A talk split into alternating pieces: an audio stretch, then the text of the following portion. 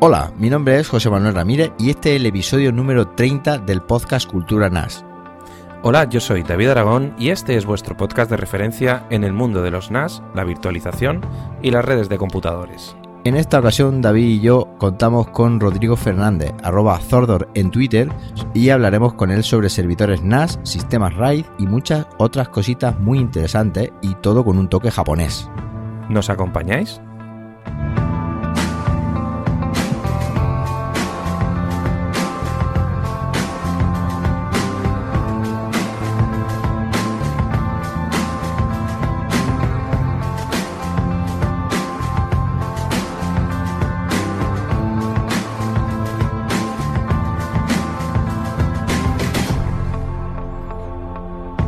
Muy buenas David, ¿qué tal? Pues muy buenas, aquí estamos en otro día más. Otro día. Ah, bueno, día. Está un poco oscuro para ser de día, ¿no? sí. Pero en, en, otro, en otro programita más que ya hemos llegado al número 30. Buen número ese, ¿no? Es un buen número. Mm, Sí, sí. Ya, muy contento de, de aquí de estar grabando. Ahora vamos a comentar las noticias, nuestras cosillas Sí. y con muchas ganas, con muchas ganas de hablar con nuestro señor Rodrigo Fernández. Sí, ya tenemos ganas. Hemos, lo hemos pescado aquí ahora que ha venido eh, aquí a España, desde Japón, ni más ni menos. Y vamos a tener una charlilla con él muy interesante, creo. Lo hemos cogido como una carpa japonesa. sí, sí, sí.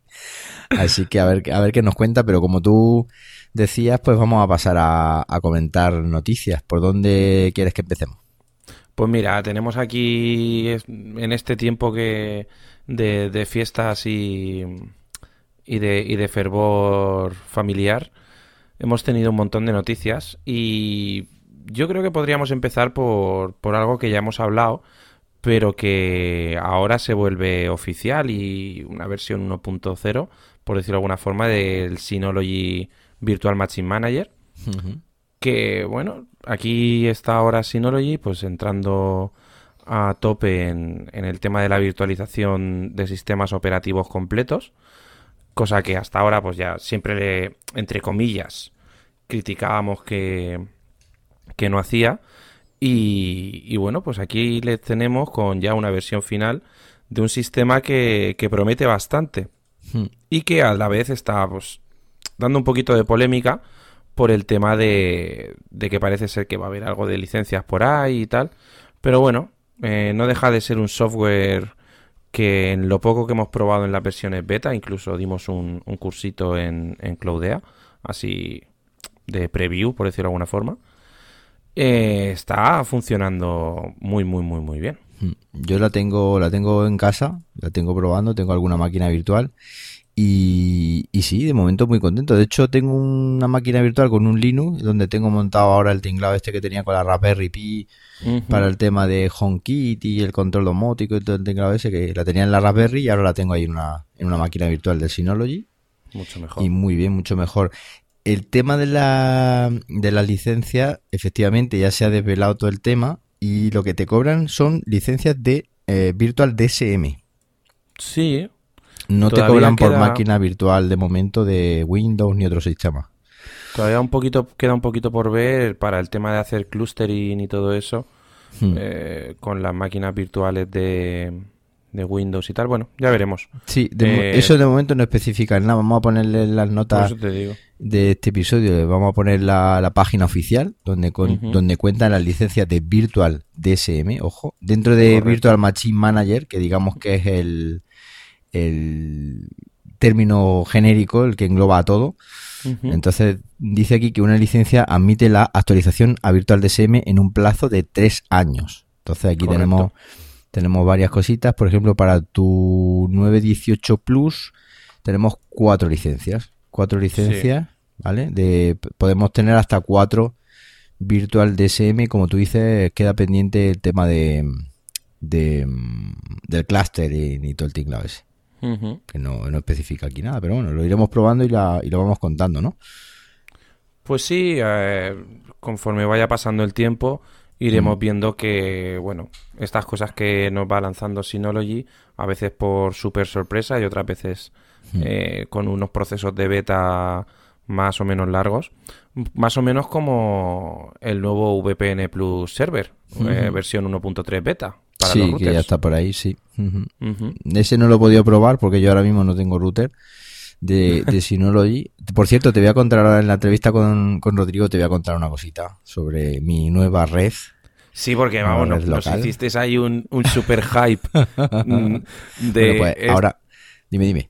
Eh, un super hype ahí en Twitter que nos quedamos todos como diciendo... Eh, Se le de la ¿No nos lo va a contar? Sí. ¿En serio? sí, bueno, pues ahora te lo contaré después, ¿vale? Vale. Eh, tema de Synology, si quieres, pues como novedad hardware, la gama FS1018 y DS218, ¿no? Pues sí, el, un sorprendente servidor NAS con un cambio de, digamos, de concepto dentro de los Flash Station. Este Synology 1018, pues un servidor NAS con un procesador, digamos, ni bajito ni muy potente. normalito, ¿no? Sí, normalito, intermedio, un Intel mm, Pentium D. núcleo. De doble núcleo, que ni es un un i nada, no es un i5, un i7, ni un i3, ni nada de eso, pero tampoco es un Celeron ni un, eh, digamos, un, ay, ¿cómo se llaman estos? Eh, un no Xeon. Es, no, es un Xeon ni nada de esto, ¿no? Es un, este Pentium ahí que se queda un poco en, tierra de nadie, pero que, que bueno, da un, un trabajo excepcional con más de 40.000 IOPS en lectura de aleatoria de 4K Hmm. Y son 12 bahías de Eso te iba a decir, que este yo creo que va, destinado a, tema de almacenamiento ahí a tope, creo yo, ¿no? 12 bahías. Sí. Este, este 12 bahías, pero ojo, 12 bahías de 2,5 para SSDs. Bueno, pero eso hay que darle de comer aparte, pero se le puede dar de comer. Por cierto. Eh, a este equipo, yo creo que está más destinado a, a, la, a la virtualización con respecto a, a la virtualización de. al almacenamiento de máquinas virtuales. Hmm.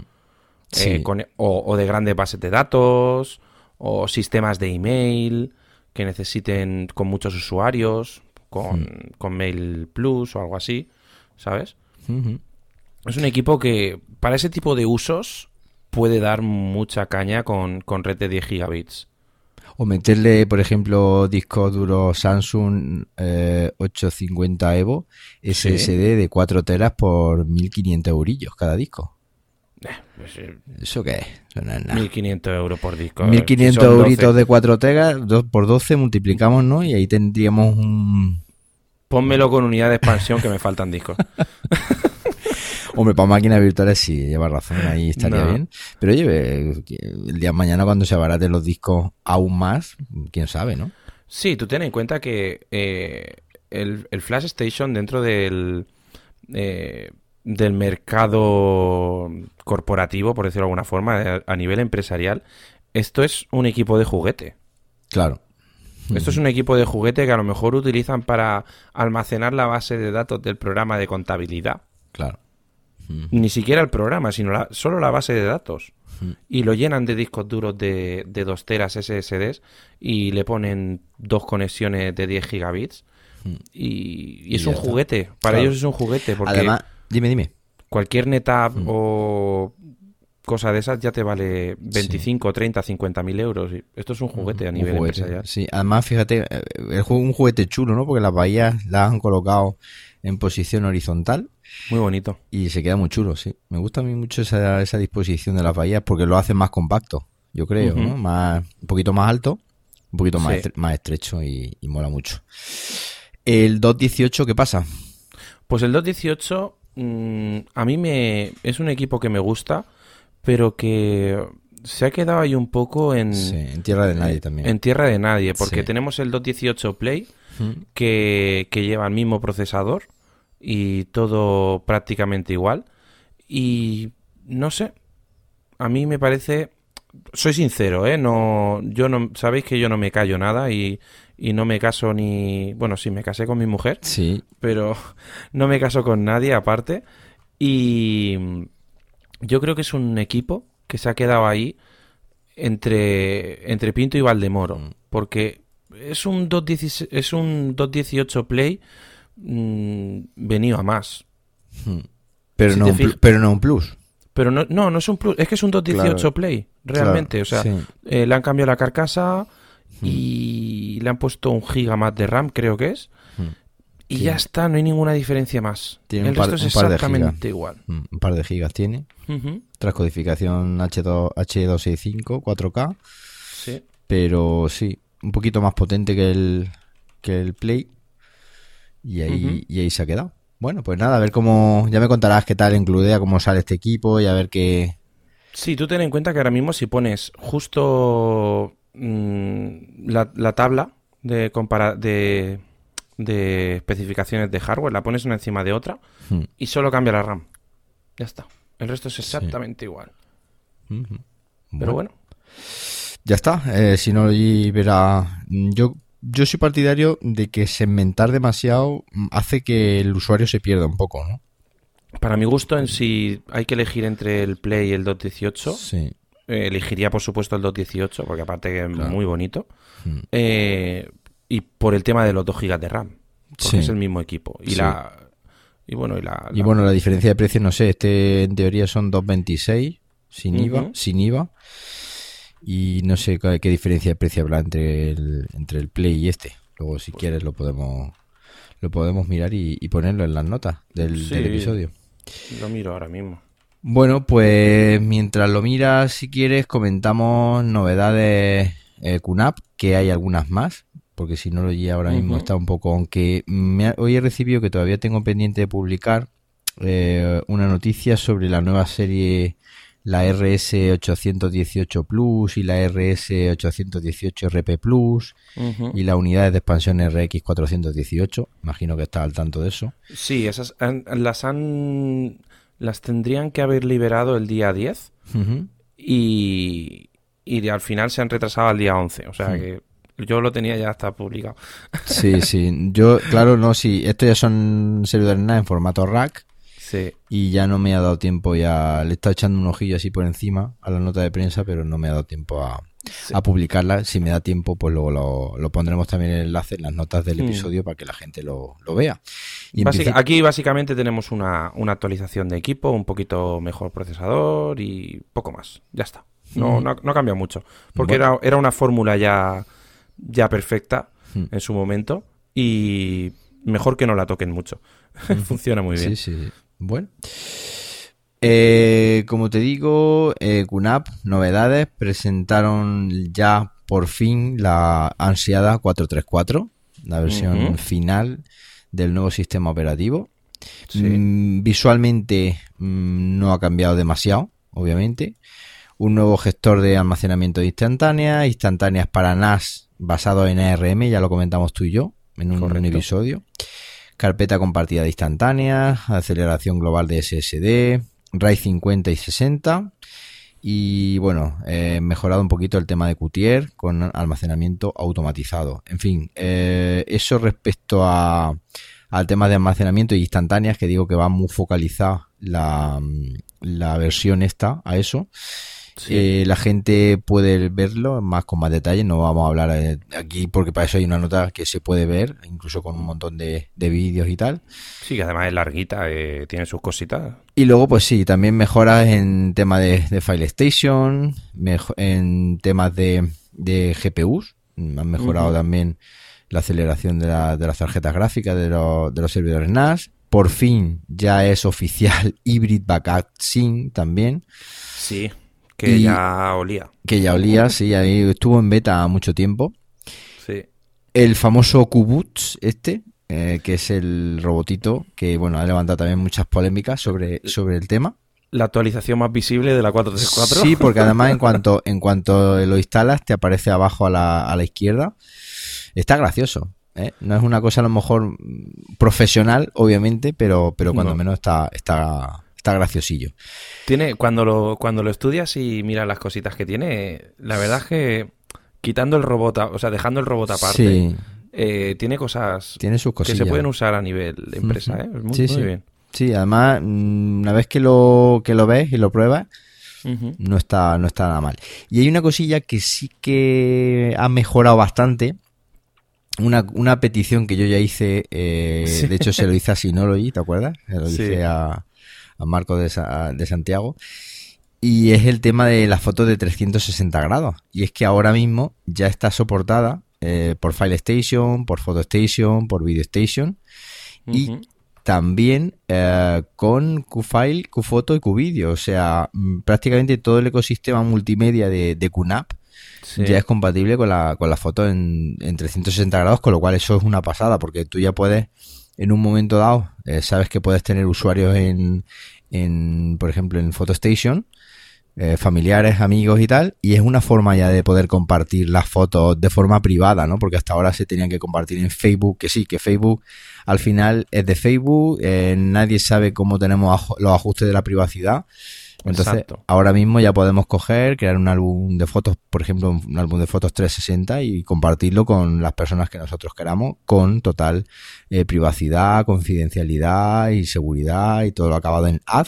Así que nada, eso es está muy chulo. A mí me, una de las cosas que me, me han llamado la atención, no lo he probado, no lo he probado, pero sí que lo quiero probar. Quiero hacer fotos 360 ahora y, hacer unas pruebas. Yo puedo, por eso te digo que yo puedo. Y de hecho voy a dar una charlilla ahora, no te lo iba a comentar ahora, en el centro, ¿vale? Pues la típica ah, charla que doy todo el año. Este año voy a dar dos de QNAP con el TVS 473. Eh, Estoy preparando temas multimedia, temas eh, videovigilancia, que también está muy chulo, el nuevo sistema de videovigilancia, imagino que estarás al tanto de ello. Muy, muy chulo, interesante. muy interesante, sí, han mejorado mucho la herramienta. Un día le vamos a dedicar un, un episodio o por lo menos un ratito más largo al QVR, creo que se llama QVR Pro, que está en beta todavía. Y luego también una segunda charla, pues tema de virtualización, de almacenamiento. Ahora aprovechando también que Hybrid Backup ya está eh, más, más cocido, digámoslo así.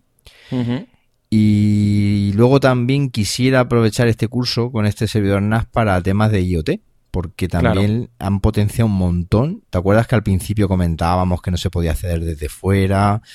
Ahora mismo ya he, probado eh, el QIOT este y se puede hacer desde fuera, traducido al, castellano, en fin, eh, una herramienta ah, que la han, la han, metido, la han metido tralla y me da la sensación de que una app que se ha puesto un poco las pilas a nivel software. Eh, sus aplicaciones son las primeras que fueron adaptadas al iPhone X en fin, eh, creo que lo criticado de QNAP, que era el software, creo que poco a poco eh, se está poniendo. Está claro, o sea, aquí. ¿Se han dado cuenta?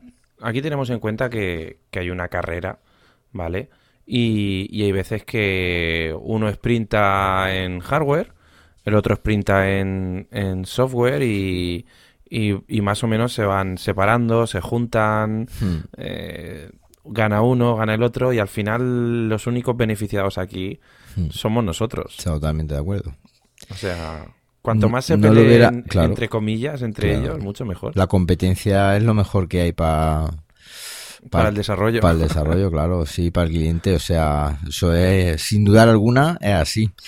Y luego, bueno, hablando de software, también todo esto lo hemos podido ver recientemente en el CES, eh, bueno, que se celebra o se ha celebrado, creo que acababa hoy. Hoy es 12. Sí, creo que sí. Pues acababa hoy. No, hoy es 11, acaba mañana. Sí, claro, acaba mañana. Del, 9 al, al 12 de enero. Y bueno, ahí bueno, también hay una nota de prensa que la vamos a poner.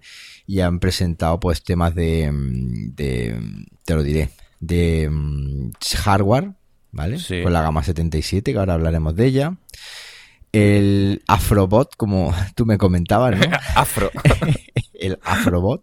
Afobot. Afobot, sí, vamos a, ser. Yo creo que es para hacer videoconferencias y cosas de esas. Sí. Mm, me gusta. ¿Tú tienes, has probado alguno? No, sí. No se ha visto todavía, ¿no? Esto yo creo que, lo, que lo tienen ellos y, poco más. No, no lo tengo ni en... Porque cuando lo vi me puse a a mirar así disimuladamente las listas de precios y no, no sale. Te voy a decir una cosa, mm, muchas de las cosas que se presentan en el CES se quedan en el CES, ¿no? Es como sí, sí, sí, sí. como lo que pasa en el, en el campo se queda en el campo, pues esto es igual, o sea, son prototipos que están ahí, que le dan, digamos, lanzar esto ya hace que nosotros aquí en Cultura NAS lo comentemos, con lo cual ya están consiguiendo que se hable de ello. El Afobot, de todas maneras, ya lo presentaron en, en, otra, en otra feria el año, durante el año pasado. Sí, además me suena hablarlo contigo, ¿eh? Sí, estaba ahí de como... Hmm. como de que está aquí, pero nadie sabe lo que es. Y ahora ya le han dado un poquito más de bombo. Yo lo que creo es que em, como ahora está tan de moda el tema de Alexa, el tema del famoso eh, ¿cómo es? HomePod de Apple, eh, o sea, el, ¿cómo se llama? El Google, no recuerdo. Google Assistant. El Google Assistant, o sea, el, famoso altavoz inteligente. Sí, puede ser. Yo creo que, por ahí los tiros. Por ahí van los tiros, ¿no? De, un guiño a, al, digamos, el tema domótico, esto igual, lo integran con luego el Internet de las cosas y claro. igual por ahí, por ahí, ¿no? Igual esto es un prototipo. Puede que te haga de gateway de...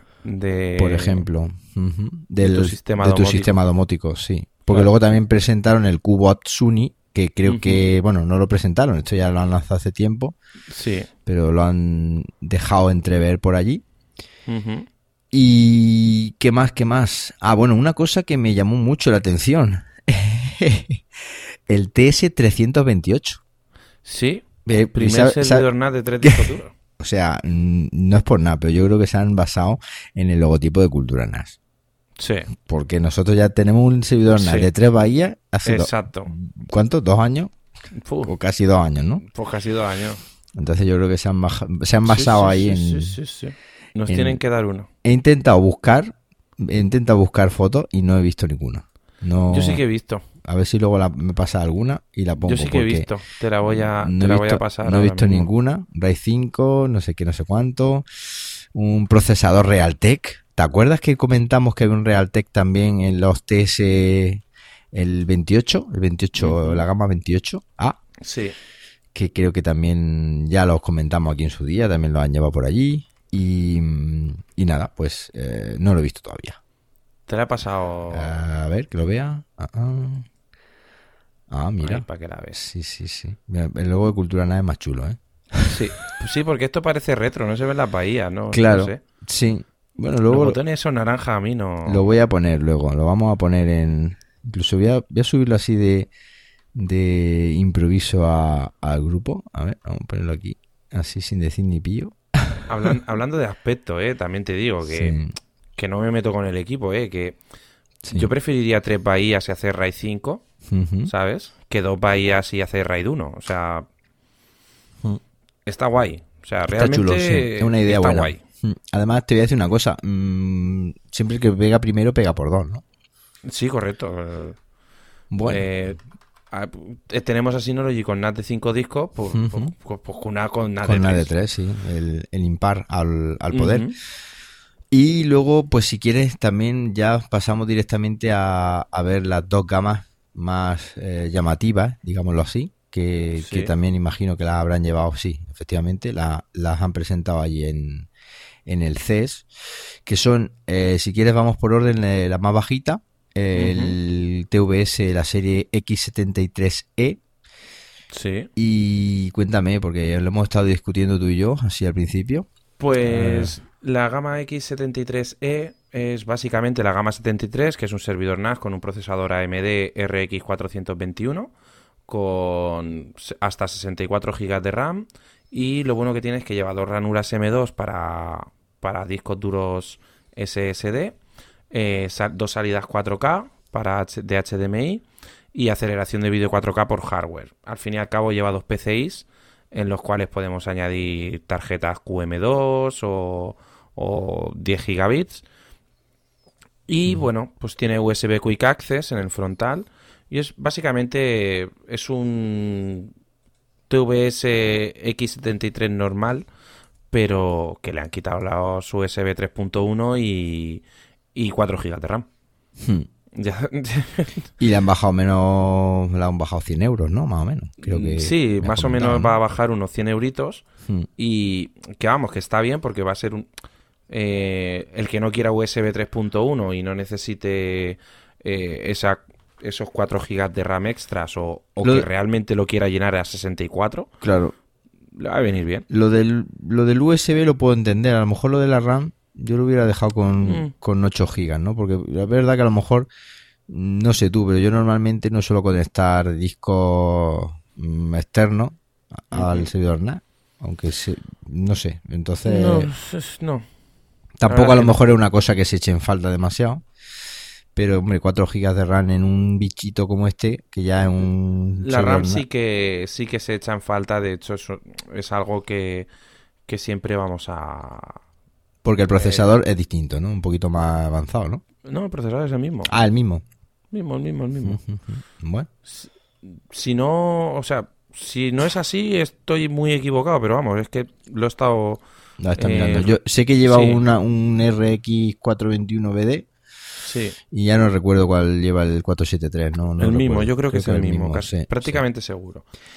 Bueno, Y, luego tenemos unos hermanitos pequeños por ahí también. Sí, pequeñitos, pequeñitos. Cuéntame. Eh, el TS-128A, Sí. ¿vale? Que, y el 228A, unos NAS, pues nada, muy sencillitos, lo más básico de, de gama para almacenamiento de datos, nube privada, lo- el uso básico que se le pueda dar a un servidor NAS sin muchas pretensiones, pero Sí. que, por ejemplo, en un hogar con una familia normal, española, como pueda ser la tuya, Sí. eh, Le, va a basta, le basta y le sobra, ¿no? perfecto, perfecto. No vamos a tener, obviamente no vamos a tener transcodificación, no vamos a tener tal, pero que, sinceramente, incluso el, el 228A podría trabajar tranquilamente en una, en una pequeña oficina Mm. como copia de seguridad, como almacenamiento de documentos de Word, Excel y todo eso. Y funcionaría correcto. O sea, no son equipos muy, muy sencillitos, Yo- pero que cumplen con su función. Yo empecé con un 112, creo que era. Y puede ser el antepasado del TS-128 este, Sí, sí, correctamente. posiblemente. Este es el, el, el primo del Synology Sí, del 100... del 218J Sí, y, el y el 115, 115, y el 115J, claro. 115J, sí, eso es, exacto. Y ya, bueno, ya eh, pasamos a ver a los primos mayores, ¿no? Sí, Que los ya- hermanitos mayores los que le han mayores puesto. Que, cuéntame. Pues mira, les han puesto un color así doradito, eh, típico de la AMD. Sí. Y es que estamos hablando de unos equipos, la gama TV, perdón, la gama TS Sí. X77, pues unos equipos que voy a empezar por lo que no tienen. ¿Qué te una, parece? una cosa, antes de que empiece, mm, ¿por qué lo de TS? Me, me, me intriga mucho. Te voy a, te voy a, voy a empezar por lo que no tienen. No tienen la V esa de, Sí. de ahí en medio y no tienen HDMI. Sí. Y no entiendo por qué. Pues no tienen HDMI porque son unos equipos enfocados a, a alto rendimiento, ¿vale? Incorporan los AMD Ryzen, eh, tan fam- est- estos que están pegando, voy a decirlo en plan, están pegando pelotazo, Sí, sí, sí. totalmente. eh, porque son relativamente económicos y con una potencia descomunal, fuerza bruta por todas partes. Hmm. Estamos hablando que son equipos más potentes que algunos Xeon mm, instalados en, en servidores NAS, correcto. Sí.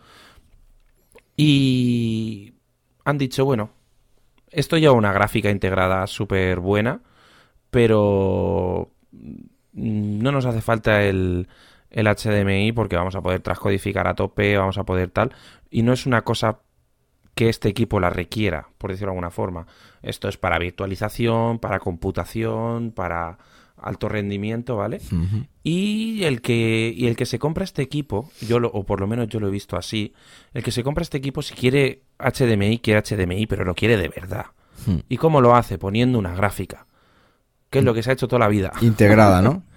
Y Claro. en el PCI Express Sí, le pincha una gráfica y arrendo. le pinchas una gráfica, puede ser Nvidia Sí, o, sí, sí, o ATI Raedon, Sí. y, y a funcionar como, como un campeón, porque además puedes hacer pass-through eh, tanto para virtualización como para Mm. HD Station o Linux Station. Sí. Sí, sí. O sea, O sea, le pega, le, metes la, gráfica directamente a la máquina virtual, ¿no? correcto. Puedes, Perfecto. Puede- y aquí sí que podríamos decir que sería el primer servidor NAS de QNAP con el cual podrías trabajar sin necesidad de un ordenador. Sí, sí, sí. Porque aquí sí que sería escritorio real, sin escritorio remoto, con aceleración de hardware, de Claro. gráficos. Aunque fuese virtual, claro está.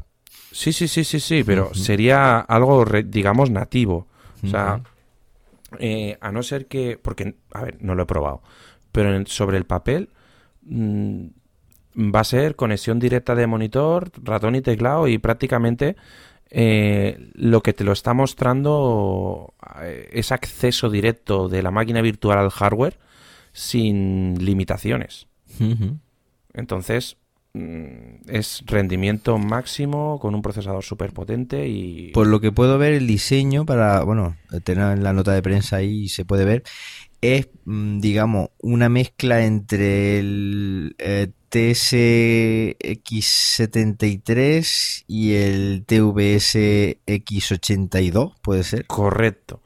Es, un, es un híbrido ahí entre los dos, ¿verdad? E, es un 82 dorado. Es un 82 dorado, pero no sé si luego las bahías son así las bahías. Las bahías son, son diferentes, sí. Son diferentes, ¿verdad? ¿A que sí? sí? O sea, yo creo que las bahías son las mismas que la gama 73. Sí. Creo, físicamente, ¿no? Sí, yo creo que sí. Entonces, y te digo una cosa. Mm, dime, dime. Eh, el TV... Ay, qué manía de poner TVS. Es que es un TVS, yo es que lo veis y es que es un TVS. Yo pensaba que era un TVS también, sí. No, no, es un TS. Un TS, sí. El, el TS4... 477. Mm, no, 6, 677, perdón. Sí. El, el 677, mm, no te creas que es tan caro, ¿eh? ¿Cuánto sale? ¿Tú, ¿Tú qué dirías que cuesta? No lo sé. ¿1600? ¿1700? Vas por ahí, vas bien, vas bien. Tú sabes lo que es el mercado. 1800, 1800 venta al público. ¿Vale? Tenemos que tener en cuenta que lleva USB 3.1 eh, con conexión Type-C, eh, como, como 6 USBs 3.1, 3.0, perdón, dos, dos ranuras PCI Express. O sea, ampliar hasta 64 gigas, vale, que son 1800 euros. Bueno, pero, está bien, claro, un pepino. Pero es que es un pepinazo. Sí, porque el procesador es el mismo en todo, ¿verdad? Ah, no, no, hay un... Tienes el 1600 y el 1700. Claro, ajá, el 1600 y el 1700, sí. Los, digamos que este te varía el 1600, que no está mal. Y luego ya los 1700 que van destinados a, la gama más arriba. Hay un 877 con un 1600 y otro con un 1700. Y luego también hay uno de, de 12 bahías con un 1600 y un 1700 y luego ya está el tope de gama que es el, el 12 bahías con 1764 gigas de RAM de serie que ese ya es sí, sí, sí, ya te quita te quita el hipo. Pasa por tu lado y, te corta la respiración no sí eso es eso es un, un bicho el 1277 sí. porque además eh, el procesador el 1700 creo que son eh, 8 núcleos 16 hilos o sea sí y te voy a decir una cosa, yo lo pondría debajo de la tele o por lo menos al lado, que quedan bien, ¿eh? Son bonitos, ¿eh? yo quitaría la tele. sí, además te voy a decir una cosa, el color dorado este, en plan, eh, soy, soy el mejor, me encanta. Sí, sí, sí. Ese color dorado soñado está, está muy chulo. Yo pensaba que, que era más feo en directo y el ahora que tengo aquí en casa el, el 7.3 no es feo, ¿eh? No es un no, no, el color, de este. Mm, no es kinky, como yo diría, ¿no? No, no, Está chulo. Hablando de mera estética, hmm. el color es muy bonito, el servidor está muy bien acabado. Yo ya he tenido en mano. Y lo que pasa es que se fue rapidísimo. Sí, tendréis poco ahora mismo, ¿no? Entró, entraron las unidades justas y se las llevaron, pero... Bueno, este me imagino que a lo largo que pase el tiempo, el año, se irán, digamos, implantando, ¿no? Sí, a ver... Y se empezará pues como todo. Esto, sin, sin desmerecer a nadie, pero en mi opinión, hmm. se va a comer a, a la gama 82, pero... Con patata. Con patata frita. Sí, sí, sí. Sí, porque encima son más baratos en comparación. Siempre AMD es un pelín más barato y claro, me, estás diciendo que da un rendimiento tan bueno. Pues obviamente yo creo que se los va se los va a comer. Un día incluso he pensado, podríamos invitar a Pedro de Cunap y hacer un programita así en plan hablar de, este, de estos tipos de monstruos, digamos gama alta, esto eh, la serie 83 y luego ya de pues, eh, en formato rack incluso también. Mira, para que te hagas una idea de la diferencia, el, TV, el TS877 eh, obviamente no tiene HDMI tal y cual, que es un... Bueno, pero con el... Con el Ryzen con el Ryzen 1600, el Ryzen 5, si lo comparamos con el 882, con el TVS 882, que lleva el Intel i5 a 3.2 gigahercios, pero solo 4 núcleos, ¿vale? Este tendría 6 núcleos y 12 hilos. Eh, estamos hablando de precio de 2055, más o menos, el 877 y 2116 el 882. Mm, y obtenemos con el Ryzen muchísimo más rendimiento en, papel eh, sobre, sobre el 882. O sea que estamos ahí viendo que, que Ryzen viene muy fuerte. Viene fuerte, viene apretando fuerte y, y QNAP lo sabe y por eso lo han, lo han integrado ahí y ya iremos viendo qué tal, qué tal evoluciona. Bueno, pues si quieres nos vamos ya con la entrevista. Ya hemos dado un buen repaso a todo. tú sabes que yo con las noticias me emociono. Va a salir un podcast de, yo creo que récord. De, de 13. ¿Eh? De 13. ¿De 13 qué? De, de 10 no, de 13. De 13 horas de duración, ¿no? no. y que no. Bueno, bueno, pues nada, si quieres vamos con, con la entrevista a Mr. Rodrigo Fernández a ver qué nos cuenta. Recién traído de Japón, ¿eh? Ojo. Rodrigo, Rodrigo, vamos para allá.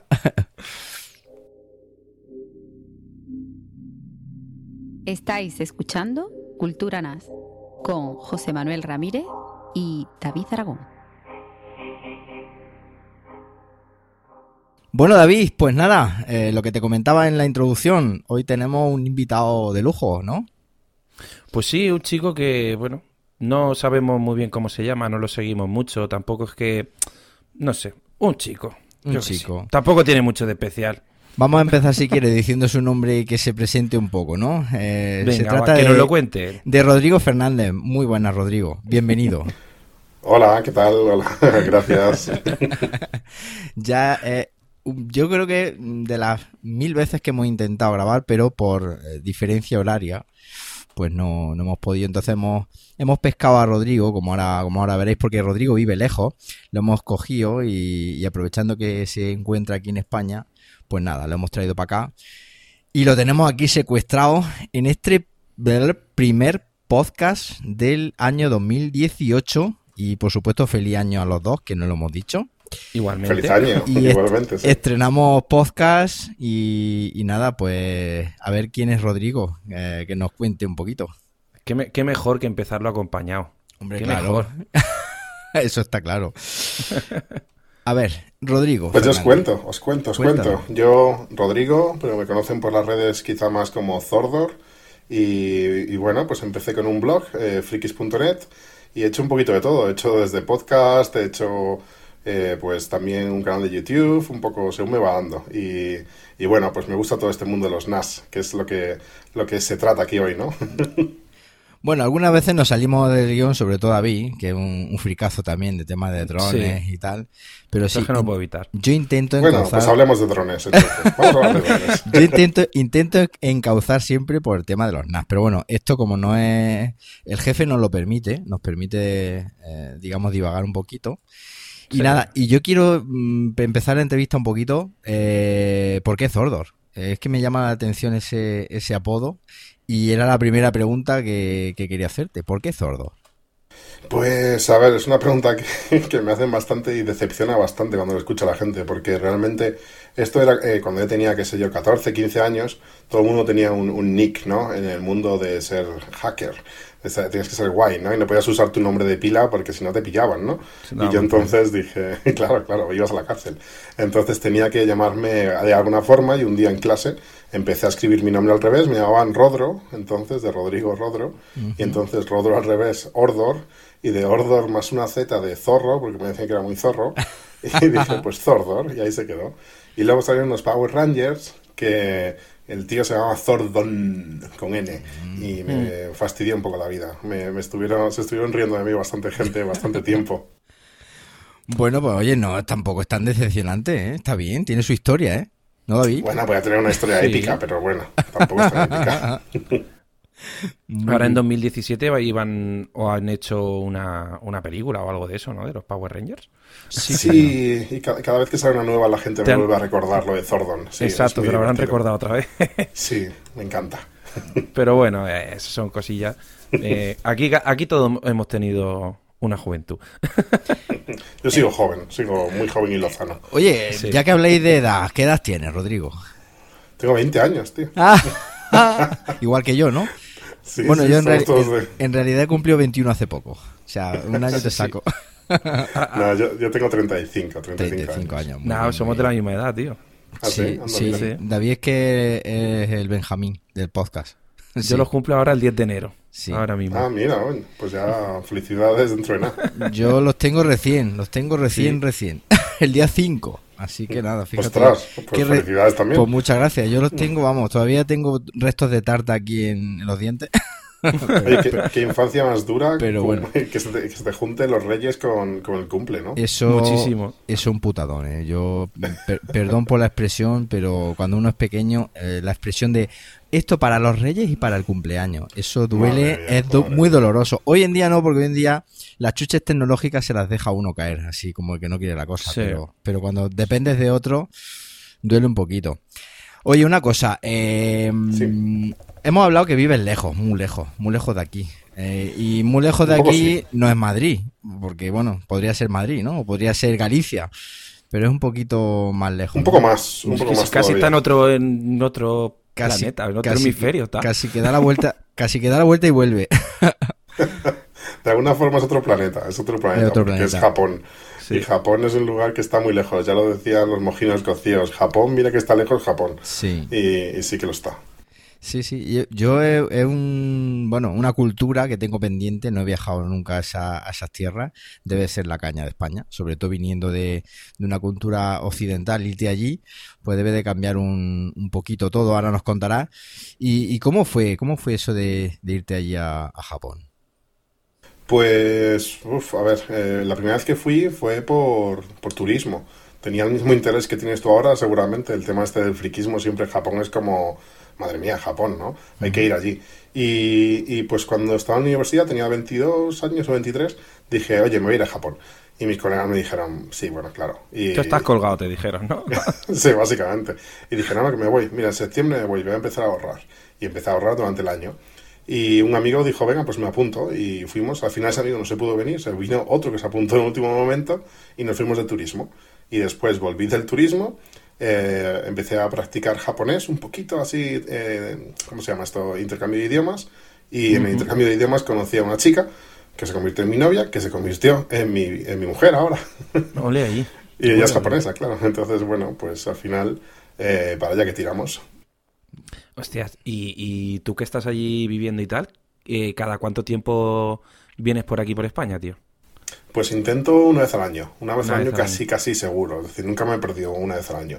Y si puedo, vengo dos incluso. Ahora últimamente, eh, que ya pues estoy un poco más desahogado económicamente, digamos que, están las cosas más calmadas, porque al principio, claro, imagínate, yo fui a estudiar, a buscarme la vida y fue un poco complicado. Pero en el momento que ya la cosa se, se, asentó un poco, pues ahora sí puedo, pues en veranito vengo una o dos semanas y en, en, en invierno para Navidad dos, tres semanas, es lo que intento hacer. Porque se tiene, pues ¿cuánto se tarda, no? Eh, habrá transbordo y habrá mil historias para llegar aquí, imagino. Sí, mira, eh, ahora tenemos vuelo directo con Iberia, eh, por suerte, pero así son 14 horas de vuelo. Y yo antes, cuando me venía con Emirates, me hacía vuelos que entre escala y vuelos eran 24 horas. Wow. No me extraña que venga una vez al año, porque eso es mortal para el cuerpo tiene que ser terrible el, el, jet lag tan grande que tiene que haber en un viaje tan sí sí sí. es bastante bruto. Porque bueno imagino que toda tu familia está aquí no sí bueno salvo mi mujer no pero pero sí, mi, familia digamos eh, de sangre está aquí en, España sí. porque hemos hablado que vive en Japón pero de dónde de dónde es Rodrigo pues de Madrid. De Madrid. yo estoy de Madrid de, toda la vida. Aunque bueno, ya, desde los veintipocos años empecé a, a viajar por otros países. Me picó el, el, virus de, de viajar. Sí, yo algunas veces le he dicho a mi madre que me iba a Japón y me dijo el chiste, ¿no? tú te vas donde quieras, pero a las 10 aquí. Eh, entonces, bueno, el chiste malo, ¿no? Y, y nada, hace poquito, bueno, pues, como yo te, ya hemos cruzado algunas algunas palabras en Twitter, algunas alguna vez hemos hablado por ahí, pero hace poquito tuve la ocasión de verte en la tele, de verte en la tele. ¿no? Ah, sí, sí, sí, sí. y eso, no sé por qué, o no, no recuerdo cómo me enteré, no sé si fue a través de tu Twitter, imagino que, que lo pondrías por ahí. Posiblemente. Pero yo estaba, estaba tope ilusionado diciéndole a mi mujer, oye, que yo a este lo conozco, que yo lo conozco por la tele. y la verdad es que estuvo muy chulo, ¿no? Eh, ¿Tuviste mucho FIPA? Eh, ¿Te has hecho famoso eh, a raíz de esa entrevista? De, porque fue en Españoles por el Mundo, creo que fue, ¿no? Eh, sí, fue Españoles por el Mundo. Ya había grabado antes en, Callejeros Viajeros. Esa vez fue una. Salí más muy poquito, salí en plan un par de minutos. Mm. Esta vez, bueno, un poquito más, tampoco mucho más, fueron ocho minutos, una cosa así. Pero bueno, yo la idea, pues la verdad es que era pues hacer un poco publicidad del canal, porque tengo un canal de YouTube y al final haces un poco, de echado bastante tiempo grabando con ellos. Eh, esto estuvimos grabando un par de días enteros en total, para lo que luego sacan, ¿no? Entonces, eh, pues al final te requiere bastante tiempo libre tuyo, ¿no? Y quería sacar un poco de beneficio de todo esto, además de la anécdota, ¿no? Y dije, bueno, pues a ver si saco un par de followers por ahí. Y es lo que conseguí, un par de followers, Oye, no pues, mucho más, pues porque no me citaron. Si quieres conseguir otro par de followers, que, que yo creo que los que nos escuchan, pues di, ¿no? El canal de YouTube. De todas maneras, lo pondremos en las notas del episodio, pero coméntalo, coméntalo qué canal. Aquí nos escuchan dos o tres. Puedes ganar un par de ellos, ¿eh? No te garantizamos más, ¿eh? ¿eh? Esa, esa vez seguramente lo escucharon muchos, pero como no dijeron el nombre ni nada, pues llegaron dos buscándome por el nombre y tal, claro. pero no mucho más. Y bueno, pues el canal es un canal de, de Japón en general y hablamos un poco de, pues de todo, de tecnología, de filosofía incluso. Lo hago con mi amigo Héctor, que es Kirai en las redes. Un máquina quizá, Sí, bueno, Yo sí que lo Es un máquina. Eso sí que es un máquina. Y bueno, tiene un blog él que se llama Kirainet, quizá lo conozcáis del libro también que escribió, un en Japón y tal. Y, nuestro canal se llama eh, The Geek and the Freaky. Y, bueno, por ahí ponemos, eh, bueno, pondréis el enlace luego. Claro, claro, claro. Es más rápido. Kirai, Kirai, que es con K y con I latina. Sí, justo, sí. Kirai.net, ¿no? La, la primera con I latina y la segunda con Y, imagino. Eh, todas con I latina. Ah, todas, con, I latina. Vale, perfecto. Lo voy a buscar. De todas maneras, como te digo, lo pondremos, lo pondremos en las notas del episodio. Eh, kirai.net. ¿ok? La acabo de liar, he tirado el micro, he tirado de todo. Bueno, no, mucho, ¿no? No sabía, muy La has liado en silencio. Bueno, en silencio. De todas maneras, es lo que te digo, eh, yo no lo sabía, ¿eh? No lo sabía porque no, estuve atento a esa parte, o pero no sabía lo del canal de YouTube. Voy a, con tu permiso, luego a, cotillar un poco. Soy muy cotilla. Ya hemos puesto el enlace. Soy, soy, muy cotilla, ¿sabes? Y además que yo, como yo también tengo canal de YouTube, claro, eh, pues tengo que cotillar para ver cómo lo hacen los demás.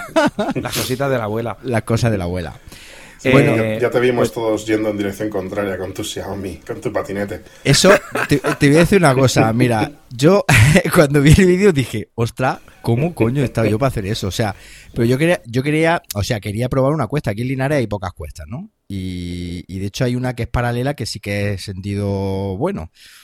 Y yo vi esa digo, ah, pues por esta. Y fíjate que yo con el coche, obviamente, no subo por 10 no, no me meto, pero yo iba con el patinete y como iba pendiente de la grabación, llevaba la cámara en el, en el manillar, llevaba otra mi mujer me estaba grabando y ya, pues bueno, subo la cuesta, perfecto. Y luego me miro el vídeo y digo, hostia, yo creo que por eso se, ha hecho viral, yo creo. Este tío, el tío de patinete que se mete las multas lloviendo, llegando aquí a mi casa, me han multado por todos lados, ¿no? Un case No, está muy bien, está muy bien, oye, yo qué sé.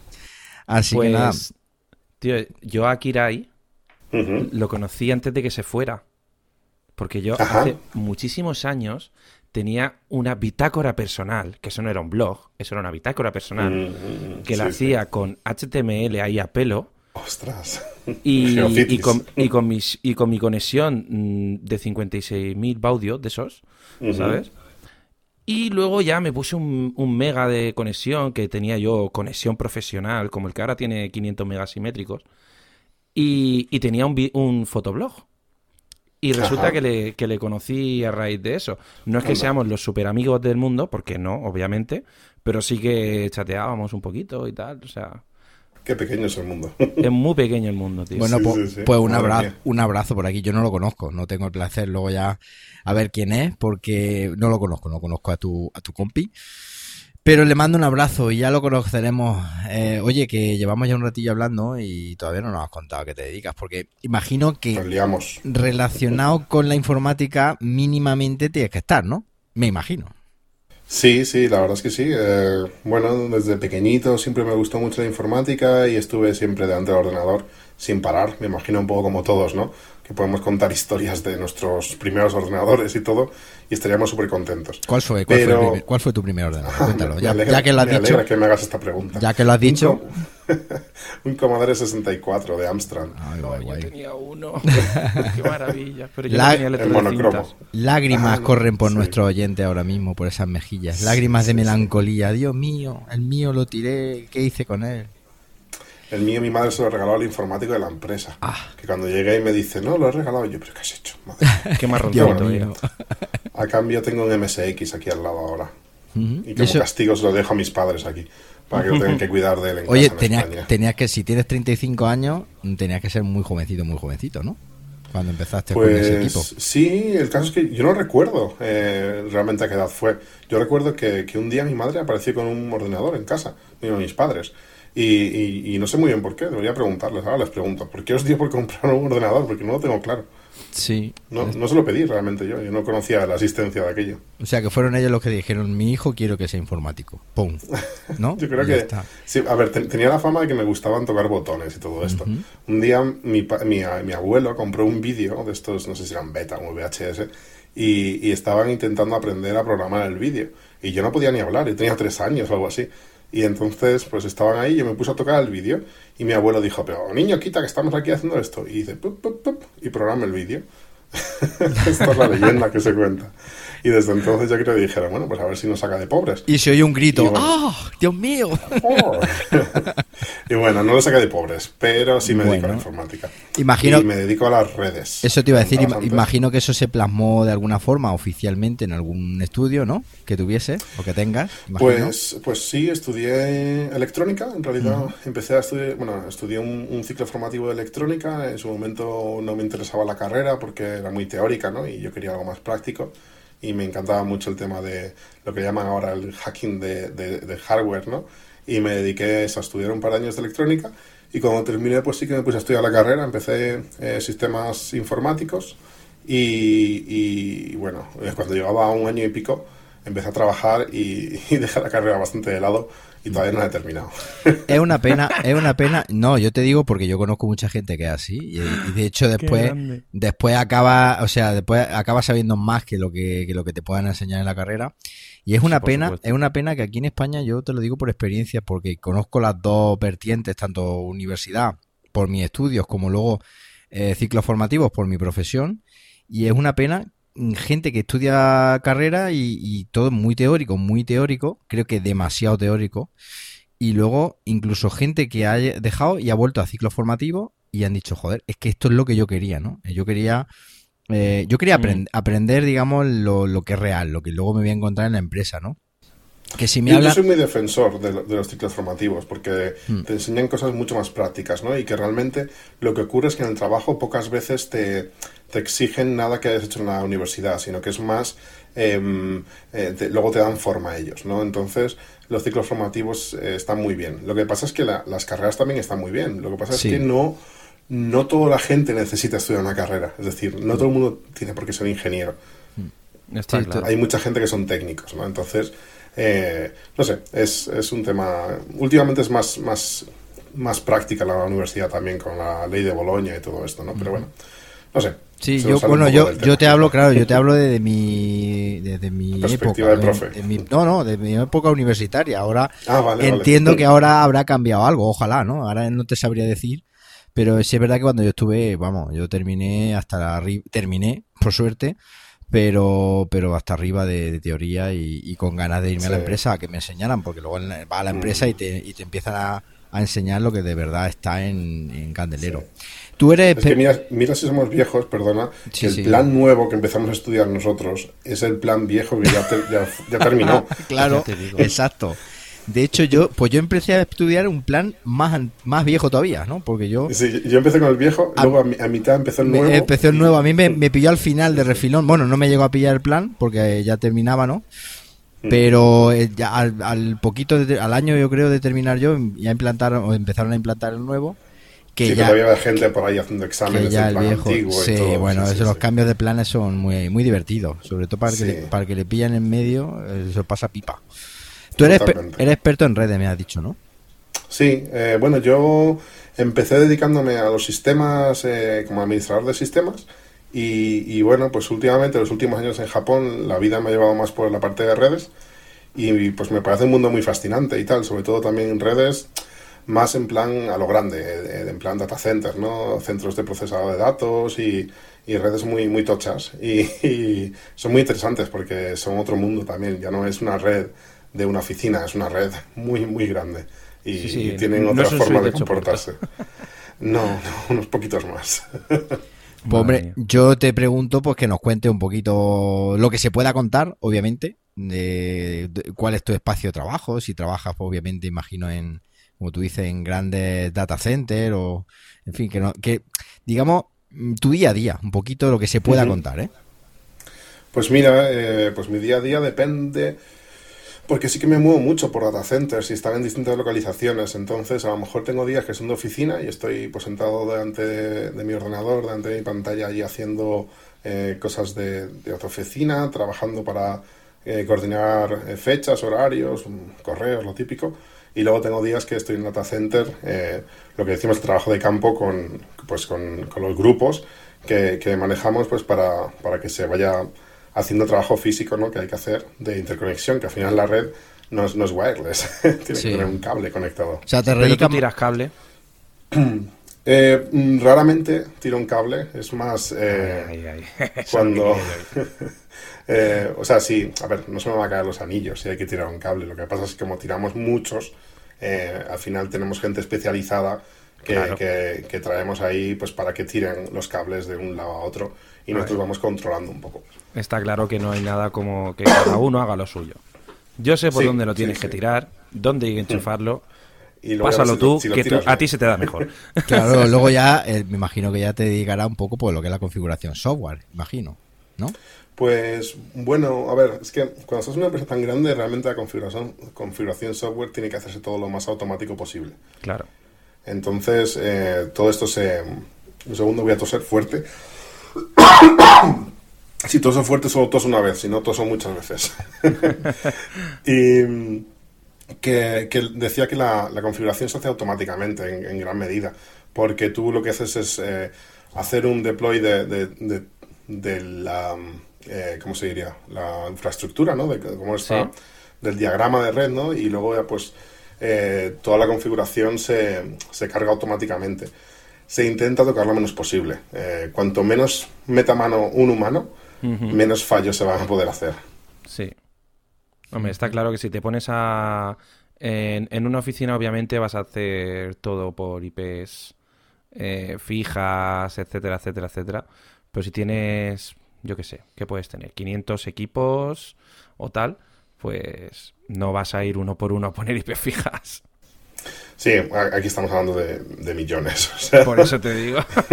es, eh, bueno, aparte que eh, tú piensas que nuestra parte, la, la parte de redes es la red central, ¿no? No estamos ya la parte con, con, eh, de, de configuración de red para eh, servidores, ¿no? Eso ya es un poco otros equipos. Es que se, se, eh, se tiene que, que fragmentar mucho el trabajo de cada uno para que al final lo que tú tocas es una parte pequeña de, de todo una- un puzzle muy grande. Sí, eso es lo que pasa normalmente en las empresas grandes, que, que tú estás trabajando, estás haciendo a lo mejor una parte muy pequeñita de, de- de un todo, ¿no?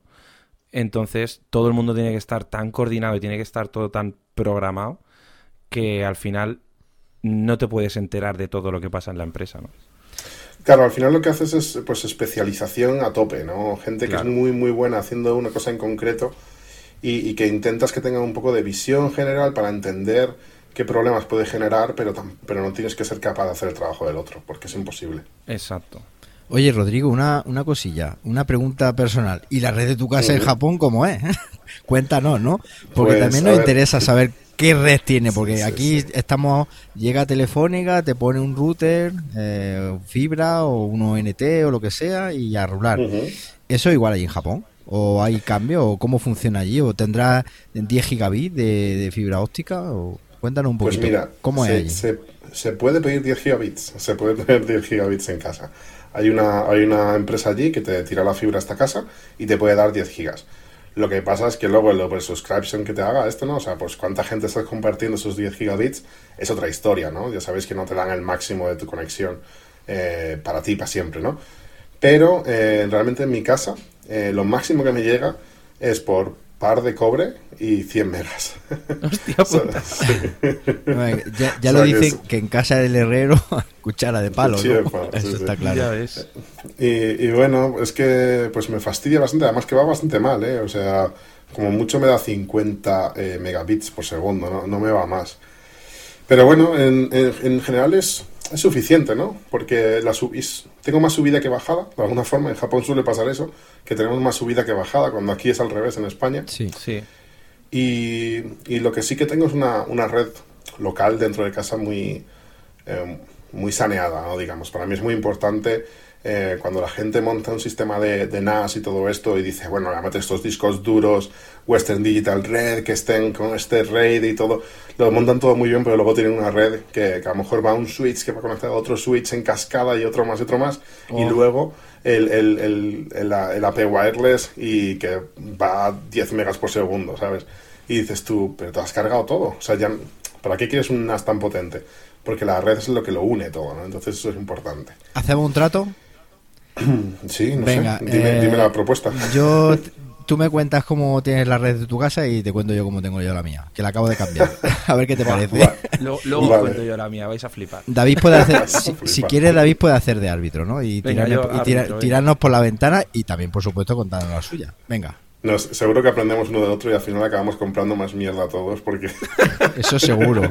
Eso... De, esto es lo que va a servir. Y lo peor es que vamos a arrastrar a unos cuantos a hacer lo mismo. Eso sí, es lo peor. Sí, de eso se trata. El, el podcast es consumismo. Sí. Eh, mira, pues yo lo que tengo es... A ver, eh, para, para el, el, router de entrada a Internet, eh, a ver, la compañía te da un router que no puedes evitártelo. Tienes que, que tenerlo ahí en medio. Entonces yo lo que hago es que directamente la salida del cable tiene como, a ver, directamente lo pongo de alguna forma en modo bridge, pero es como a nivel hardware, es una cosa rara los, routers ahí en Japón. Pero bueno, no creo que sea muy interesante para la gente en general. El caso es que lo tengo como si fuera, un bridge, lo conecto a un router de MikroTik y ese es el que me hace de router en todo esto. Desde allí me conecto a, a otro MikroTik, que es un, uno nuevo que me eh, llegó hace nada que es un, eh, uno de 24 puertos de, de gigabit de, de, cobre con dos puertos de 10 gigas, que eso es lo interesante. Los puertos, lo que tienes es un conector donde puedes meter un conector de tipo SFP, donde uh -huh. puedes meter o fibra o, o un, un, un, un, Ethernet, ¿no? Un puerto de RJ45. 10G base T. Básicamente. Entonces, mi idea, mi idea, porque no tengo todavía puesto ningún trunk ahí, es eh, ahí conectarlo por, eh, por un SFP eh, Plus, o, bueno, más, no sé cómo se llama en español. Muchos de estos términos los aprendí en inglés y ya no sé cómo se dicen en, en español. Tú dilos, en, tú dilos en inglés, que todos los usamos en inglés. ah, sí, perfecto, claro. perfecto. Uh -huh. vale. y, y, conectarlo por fibra, ¿no? Entonces al NAS que se vaya conectando por fibra, pero bueno, el NAS que tengo ahora no, no, tiene, no tiene puerto de 10 gigas, así que bueno. Y, y el switch este es... es eh, mm, manad, eh, ¿cómo se dice? Ma, ma, eh, ¿Administrado? Sí, gestionado. Vale, sí. Gestionado, ok. Y entonces le puedes, eh, pues lo que puedes hacer es el, el, el, LACP y todo esto, ¿no? Entonces puedo eh, meter más de el ancho de banda de un giga desde el NAS hasta, hasta el resto de puertos, ¿no? Y, y, bueno, esta es la red realmente de cable porque no tiene más historia, no tengo ningún firewall ni nada así. Y, y, luego en cuanto al wireless, lo que tengo, el AP, es un... Um, lo diré, este que parece una nave espacial. Um, un, un, Asus, un Asus. No, no, no, no, Asus, ¿No? no odio, odio, los Asus. Bueno, ahora, ahora hablaremos, venga. ¿Cuál parece, no, una, ¿cuál parece una nave espacial? Ah, un... Sí, eh, lo diré, un segundo. Ubiquiti. Ah, Ubiquiti. No la marca Ubiquiti, ¿verdad? Okay. Pues Ubiquiti tiene, eh, pues ahora han sacado la gama de eh, doméstica, ¿no? Pero pues yo me tiro más por la profesional, también por trastear un poco. Uh -huh. Y tengo el, el AC Pro, se llama algo así. Es, es, que es como. Parece una nave espacial de verdad. Mi mujer le llama la nave espacial. Lo buscamos, lo, lo, buscamos y lo ponemos en las notas del episodio. Y ¿no? lo ponemos ahí. Sí, sí. Igual, el redondito que parece, sí. Uh -huh. Sí, sí, justo. Que no se vende en Japón y lo tengo que comprar todos estos productos los compro a un distribuidor en Latvia y los manda por eBay. Es muy curioso. Joder. bueno, bueno, bueno. Bueno, pues voy yo, ¿no?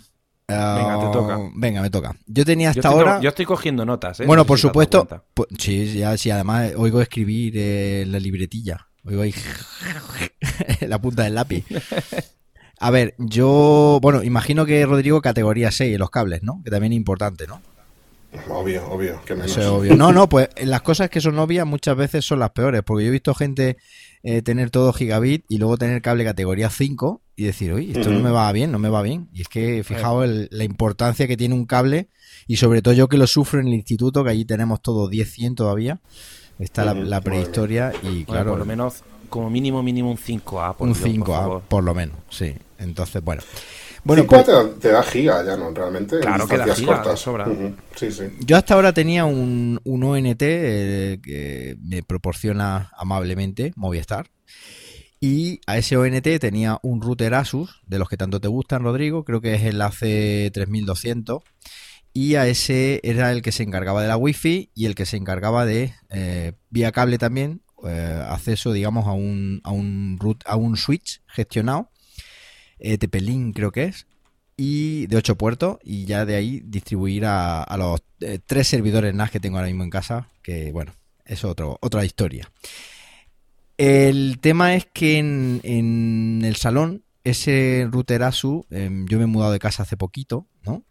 Y bueno, pues mi mujer le encanta ver un router ASUS con seis antenas apuntando al techo encima de la un templo eh, que encima de de- sacrificio. parece un templo encima de la mesa de encima de la Por mesa eso, ne- por eso necesitas el Ubiquiti. porque Eh, es muy bonito. exacto, Es, bueno. es- está bien para mujeres. bueno pues, pues ahora ahora te voy a contar. Bueno resulta que eso estaba ahí y mi mujer ya me había advertido. Me había sacado tarjeta amarilla no cuando nos, vinimos aquí porque ese router lo arrastro de, de mi casa anterior que estábamos de alquiler y, y estaba encima de la mesa de la televisión. Bueno entonces yo decía bueno y cómo narices quito eso de ahí de forma que haga eh, el menor daño posible a lo que a lo que es la red como lo tenía montado.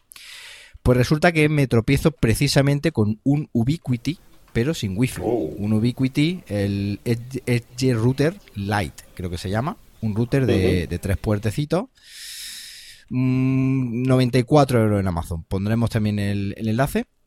Que un bicharraco. Que un bicharraco, curiosamente disfrazado de ovejita. Es decir, es una cajita muy pequeñita. Y bueno, es un poquito más complejo de configurar, pero bueno, en una, en una web, en un foro donde te bajan la- los ficheros de configuración ya, porque son routers, como sabes, Rodrigo, que se configuran por, por script. Y como no tenía ganas de estar eh, con el mono de faena, pues ya te manda un ficherito de configuración, actualiza el firmware, carga el ficherito de configuración y bueno, salvo una movida que tuve ahí, que David lo sabe, con una con un mm, UPnP de estos que me configuró una cosita, el automatismo muy- que son muy rollo. Bueno, pues ese router ha sustituido al router Asus. Lo que pasa es que, claro, perdía la No wifi. tienes internet, claro, no tienes wireless. No, claro. no tenía, Sí. no tenía wireless, vale. ¿Cómo le solventa? Bueno, por supuesto, ahora mismo en el salón entra y no hay nada, porque todos los cacharritos, tanto el ONT como el router, como el Apple TV, están metidos dentro de la, de la mesa esta alargada que tenemos todo el mundo debajo de la tele, y ahí no se ve nada. Con lo cual mi mujer está súper mega contenta. Eh, lo tengo, lo, no tengo wifi. Bueno, no tenía wifi. ¿Cómo lo he solventado? Bueno, pues tenía metido en una caja un Xiaomi R3P, un router eh, muy chulo, muy chulo, muy chulo. Pero un router que mm, es tan complicado como tan fácil. Es decir, tiene un firmware un poco raro, eh, está en chino y toda la historia, pero, pero luego la aplicación mm, todo es en inglés. Y es un router que se puede configurar como punto de acceso. Un router con do- dual band, con wifi AC, en fin, un router que está muy chulo y aparte tiene una estética genial. Bueno, pues ese lo he pinchado ahora mismo al switch y es el que se encarga en, digamos, en la habitación despacho donde estoy grabando ahora mismo al dar, en dar wifi a la casa. Digamos que lo que he hecho con el router es separar el tema wifi del tema cable. Entonces, eh, creo que es una solución que a día de hoy no está mal. Tal vez en algún sitio de la casa se pierda o no llegue la señal que como debe, pero bueno, como tengo también cable por ahí abajo, pues también podría poner un punto de acceso eh, enganchado incluso a ese mismo router y solventar el tema mm, para que también tenga cobertura abajo.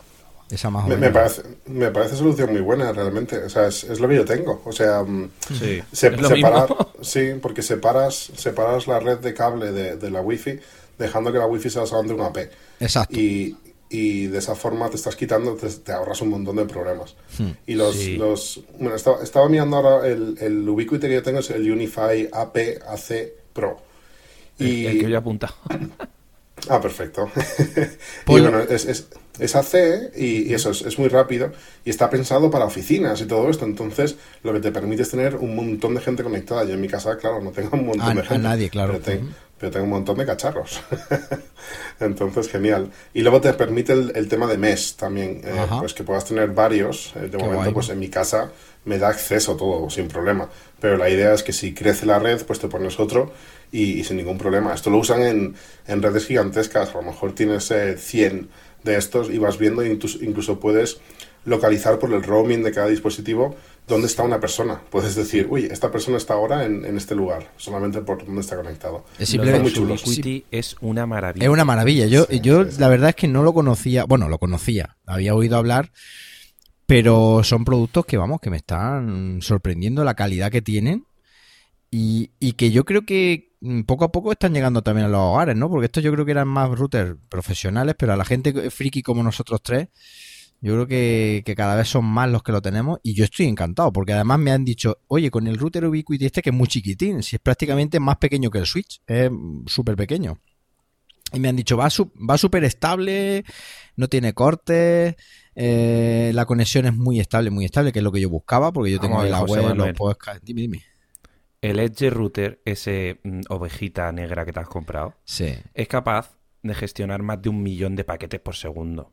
sí, En enrutamiento, no en pase. sí. Entonces, mm, si no va estable en tu casa, sí. dime lo que haces para un romperlo. problema. Sí. ¿Sabes? que la estás liando muy parda. La estás liando parda, ¿sabes? Si no va estable, Sí, no, igual que los... los- Igual, igual que el Ubiquiti, U- el AC Pro Sí, este, que sí. son 130 pavos, Sí, eh, si ese eh, cacharro, que es un solo un AP Wi-Fi, sí.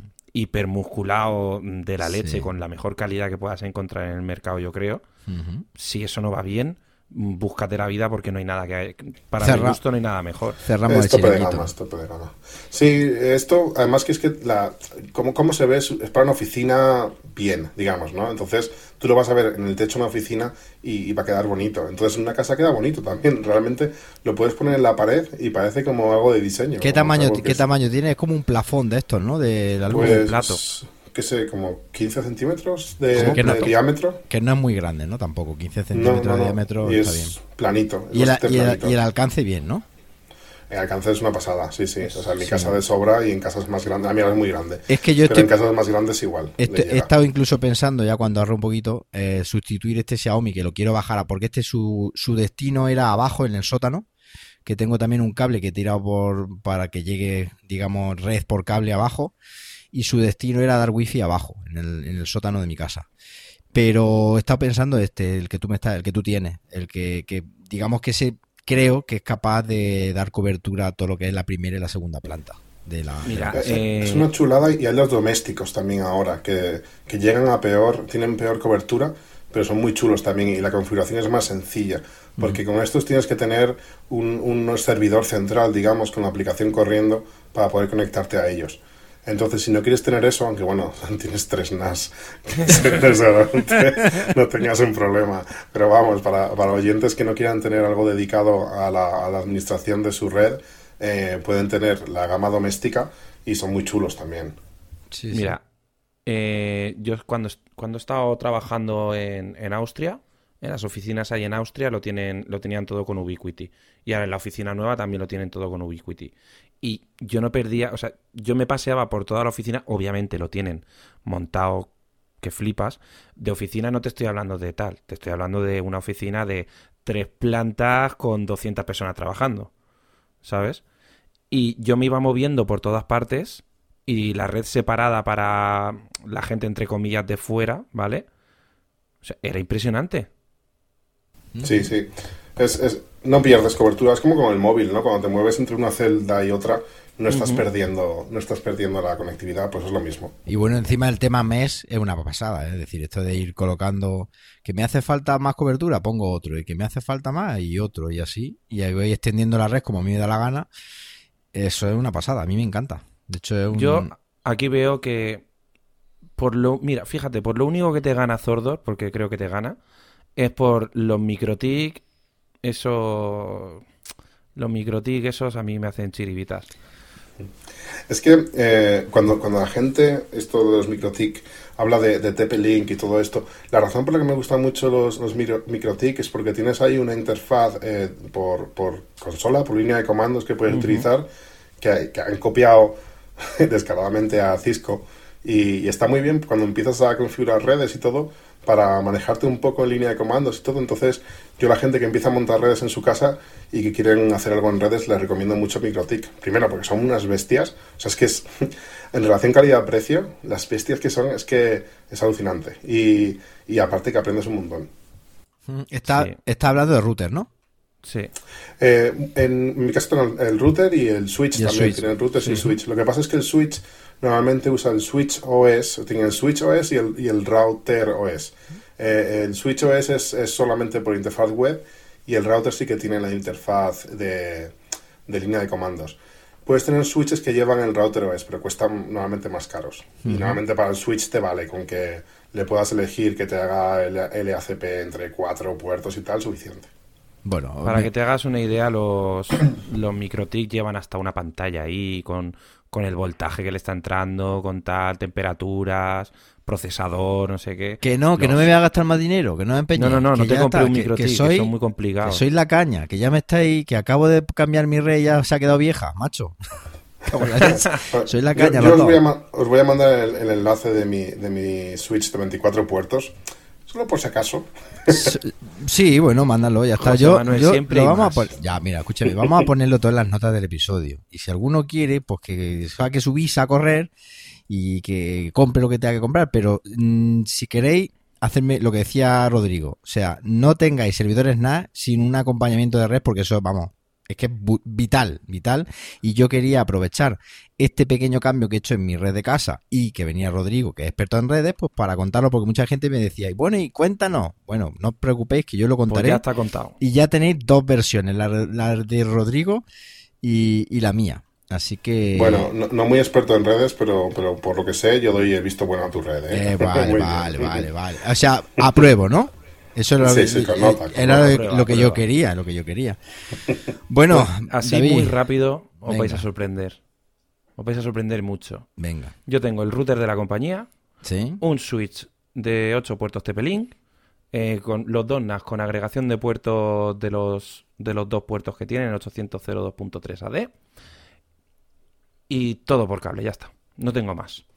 Tengo mi router, mi switch de 8 puertos, luego las mm, dos tonterías que tengo por aquí, porque yo solo tengo un ordenador, y ya está. No tengo más. Eso sí, luego tengo como mm, 10 o 15 mm, interruptores de estos wifi conectados al wifi del, del router original y ya está. No tengo más. Pero ¿cómo vas a tener más si estás todo el día volando drones? ¿Dónde narices saca el tiempo? Si estás todo el día al aire libre. ¿Para que los Llevo drones toda no la va- mañana, me, me he pegado toda la mañana corriendo haciendo Claro, ya está. Muy bien, ¿qué haces? 23 lipos me he gastado. Bueno, oye, una cosa, eh, ¿qué os parece si hablamos de qué servidores NAS utiliza Rodrigo? Porque os recuerdo, no sé si llevamos, creo, grabando tres cuartos de hora Sí, y no hemos hablado de un nada. NAS. y no hemos hablado de ningún NAS, ¿sabes? Que está bien, porque esto eh, hablamos de redes y de todo lo que nos salga de ahí mismo, pero a ver. Eh, Yo le voy a hacer la pregunta de mí. Hazle, hazle la pregunta, venga, te la cedo. Cunabo Synology. Synology, para mí Synology.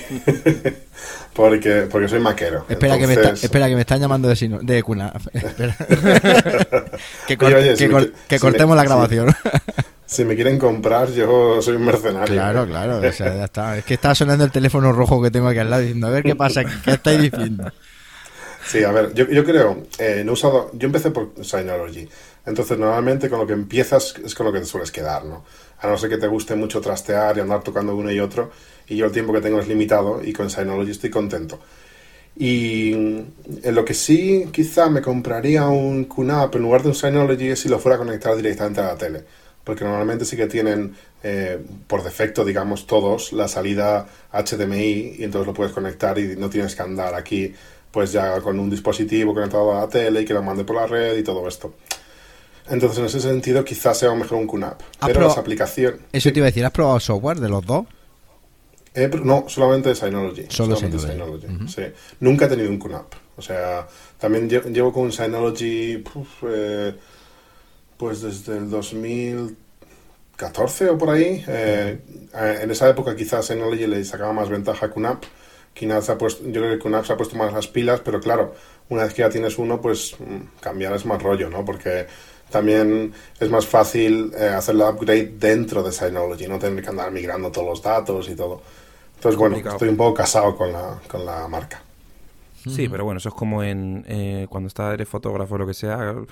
Canon o Nikon. Pues mira, yo hace 20 años empecé con Nikon en, en analógico y sigo con Nikon porque tengo 50.000 mm, euros en ópticas. Mm, no me voy a cambiar.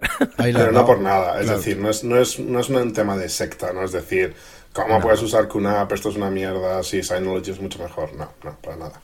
Hmm. Las dos son muy buenas. yo, te, yo o iba a decir, bueno, eh, a David se lo iba a decir porque él sí que ha probado, ¿no? ¿Tú has probado QNAP, David? Mm, mm, no sé. Un poquito. ¿En serio? Creo que sí, ¿eh? Tengo, ah, he, probado uno o dos. Uno o dos. Bueno, mm, eh, oye, que ha mejorado un huevo el software, ¿eh? La 434 sí. ha mejorado mucho. Te lo digo, vamos, a, lo que es nivel de interfaz de usuario y de y de funcionalidad y cositas que están añadiendo, bueno, y han sido los primeros en adaptarse a mi flamante iPhone X. X, X. Y eso me, ha, eso me ha llegado Yo al corazón. también tengo uno. ¿No pues, tenéis todos en el podcast un iPhone no, 10? David no tiene.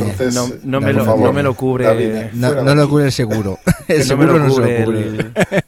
Los ingresos del podcast no me cubren el iPhone. Además me llevo yo los ingresos. O puede pagar la casa entera. Claro, exacto. Que en serio han sido, de hecho, en, en Synology creo que solamente Moments eh, y Drive, creo, algo de memoria, se han adaptado al, iPhone X. Y oye, las que más se utilizan, que son las del explorador de ficheros y la de control del NAS, que ¿cómo se llama? Eh, DS Finder, creo que es. O DS, o DS Finder, creo que es. ¿Sí? Sí, sí. Mm, Eso es. Esas todavía se ven ahí las franjas negras y, yo creo que, vamos, que deberían de meterle un achuchoncillo. Porque es que encima, bueno, si queréis, mm, tema de, eh, tema de Moments y tema de, mm, de Drive, eh, sobre todo Moments, es para echarles de comer aparte porque tiene un lío ahí con la foto con sí, pero ¿por qué no entendéis a los desarrolladores? No lo entiendo, yo no yo entiendo. Pero bueno, eso, eso es otro tema. Que si nos ponemos a hablar de eso, se nos va, se nos va el tema. ¿Cuál es la funcionalidad que más te gusta de un NAS? Venga. Pues eh, el NAS puro, es decir, el disco duro en red. Eh, para mí es lo que más, lo que más, más uso. Porque al final lo que hago es tener todos los ficheros fuera, fuera de, de mis ordenadores, pero a la vez en todos los ordenadores a la vez es una forma de centralizar datos. Antes me pasaba que, tenía muchos discos duros y, pues como tenemos todos, me imagino, muchos ordenadores, pues andabas teniendo muchos ficheros duplicados. Y en el momento que me compré el NAS y lo pasé todo al NAS, eh, corrí la aplicación esta para Mac que se llama eh, Gemini o algo así, que, te comprueba duplicados y y dije, madre mía, pues todo lo que tengo aquí duplicado y me quité y me di cuenta que tenía gigas y gigas, y, pero cientos de gigas que no, que no servían. Y todo esto pues me sirve mucho. Y luego también la parte de poder hacer backup desde el NAS, sería la segunda parte, ¿no? El hecho de centralizar todos los datos en un sitio hace que no tengas que hacer backup de todo, sino solamente de los ficheros que están en el NAS. De esa forma, eh, yo no tengo que dejar ordenadores encendidos haciendo backups y cosas así porque mis contenidos están en el NAS y el NAS está copiado con, con backup offsite, ¿no? O sea, no está en mi casa. Por lo cual yo estoy, estoy tranquilo, ¿no? Y para mí eso es lo más básico, las dos cosas más básicas. Y digo yo, ahora lo más importante, que seguro que llevan 50 minutos esperando los oyentes. ¿Qué NAS tienes? pues ahora mismo ninguno. Porque o sea, tengo uno, pero es que se rompió y todavía sigue roto. Yo, yo eso lo sé. Ah, eso me lo sé. lo sé. Eso me lo sé. Estoy, Aprovecho. estoy hilando. Pues aprovecha, aprovecha, aprovecha, Aprove- para dar para dar el caña. tirón de orejas, Venga, o sea, no lo he hecho. dale caña. Que seguro que Es nos que, escuchan, ¿eh? Seguro que nos escuchan. Dale. La, la situación, la situación es complicada, ¿no? Y a ver, yo entiendo que, que lo que ocurre es que yo me compré un Synology en España, que luego cuando me fui, me vine para Japón, pues sí, se vino conmigo ahí una mochilita, eh, bueno, una mochilaca, porque el 1515 Plus es un poco grande, y, y nada, pues lo estuve usando. Y de un día para otro empezó a apagarse, y de repente ya no volvió a encenderse. Yo no sé si es un problema por los Intel, no, no el nuevo problema de los Intel, sino el, el anterior. El antiguo, el que- de los que un C2000. problema. Sí, con todo que le datan a muchos discos y todo esto. No sé si viene de ahí o, o qué pasa, pero el caso es que, que murió. No sé si es la fuente de alimentación. Claro, eh, Synology tiene muy poca presencia en Japón y no tienen ni servicio de atención al cliente ni nada. Normalmente en España te dicen, no, mira, mándalo, te mandamos otro y listo. O lo, lo miramos, te lo mandamos de vuelta. A mí lo que ocurre es que tengo que eh, pagar un dinero para hacer el RMI, el, el RMA, no sé cómo se llama esto. eh, RMA, sí. Y, y luego tengo que eh, mandarlo yo por mi cuenta y que a lo mejor tiene costes de aduana. Ellos lo ponen como una reparación, pero aduana puede decir lo que quiera. Total, mm, eh, todavía eh, con todo el lío de venirme a España no pude terminar de enviarlo. Sigue ahí desconectado en los discos, pendiente de meterlo en una caja y mandarlo, que según llegue será lo primero que haga. Y a ver lo que tarda luego en enviármelo de vuelta. Y es un poco putada. Estás en NAS cuando llevas tanto tiempo acostumbrado a él. Porque Bueno, mis ficheros ya están ahí. Eso te iba a decir, ¿y ahora, y ahora cómo te apañas sin, sin servidor? Pues bueno, también lo que pasa es que llevo dos meses tan locos, locos, locos últimamente de trabajo antes de venirme de vacaciones que, que no me sentaba en el ordenador prácticamente. Llegaba a casa a las nueve, nueve y media, diez de la noche y salía de casa a las siete. Entonces, bueno, pues, pues nada, no tenía ficheros y ya está. No tengo Netflix. nada tampoco, o sea que tampoco puedo hacer Claro, mucho. no, no tenía tiempo de tocar ficheros, pues no tenía ficheros y ya está. Netflix y ya está. La vida es feliz con Netflix. Pues ya está, también es verdad. Sí. Yo como yo tengo aquí ahora mismo tres encendidos que yo mi porno lo tengo bien asegurado, es decir, Claro, hay que hacer copia de lo, lo tengo además reflejado en los tres, por si se rompen los tres, vamos, se rompen un par de ellos, por lo menos que me quede me quede alguno. Algo de Pa- pornillo, pa- por ahí, claro. algo de pornillo, que eso Para ir tirando. Oye, una cosa, mm, por curiosidad, habla de la aplicación Gemini esta que buscaba duplicados, ¿no? Esa Sí. es una aplicación que, para que lo sepan los oyentes, se instalan en los Mac, eh, pero tiene que buscar, en teoría, en un disco duro local. Eh, ¿cómo, ¿Cómo montaban las unidades de red para, para que buscara duplicados? Que eso es interesante. Oh, eh, sí, eh, pues bueno, eh, con cualquier forma que lo tengas montado, ya sea Samba, ya sea NFS, Da igual, ¿no? lo hacía sin ningún problema, sí, sí, sí. No, no me dio ningún problema en ningún, en ningún momento. Y te funciona No como es- si fuera lo- em, como si estuvieras local, sin, ¿no? sin problema. La aplicación sí, me refiero. Totalmente. sí, es sí. que es muy interesante porque lo que tú dices, muchas veces, eh, sobre todo, la primera vez que vuelcas toda la información que tengas por ahí en disco duro desperdigado, como yo digo, la primera vez que centralizas todo, pues corre el riesgo de tener duplicado a gogo. Es una locura. Sí, es bueno para darle un, un, digamos, un repaso con esta aplicación, que está muy chula, yo la he probado, la he probado en discos locales y, y funciona bien, pero tenía curiosidad, igual no lo he hecho nunca, igual le doy al, al NAS una vuelta, igual tengo ahí cosillas duplicadas. Sí, yo lo he hecho con li- librería. Mi librería de fotos son unos 150 gigas. ¿Solo? Eh, ¿Solo? Joder, son bastantes, ¿no? 150 gigas. No, son más, perdón. ¿Eh? ¿Cuánto tengo ahora? Ah, no lo sé. Lo miraría en mi NAS, pero no lo tengo. Eso es, lo, eso es lo que lleva, mira, 150 gigas es lo que lleva David en el pendrive de fotos. Sí. Eh, ¿Cuánto tengo? Mira, lo puedo mirar en, mi, en mis fotos, en la mm, aplicación de, de Apple, ¿no? Que también hago backup ahí. Creo que tengo, no, son, vale, no, son unos poquitos más. 800 gigas. ¿Qué te iba a De, decir? de Madre fotos, fotos y vídeos, sí, sí, sí. Sí. Lo que pasa es yo. que con duplicados es más. O sea, duplicados puede ser, pues imagínate, a lo mejor si tengo, es que a- algunas partes las tenía totalmente duplicadas, a lo mejor tenía tres teras ahí. Y le puse a correr el, el, el Gemini este, ¿no? Pues eso se tira horas en buscar duplicados. Yo me iba a Claro. dormir y nada.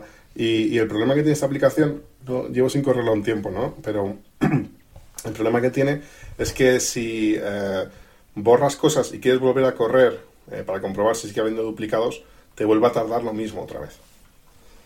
Mm, ya, ya, ya. Perdón.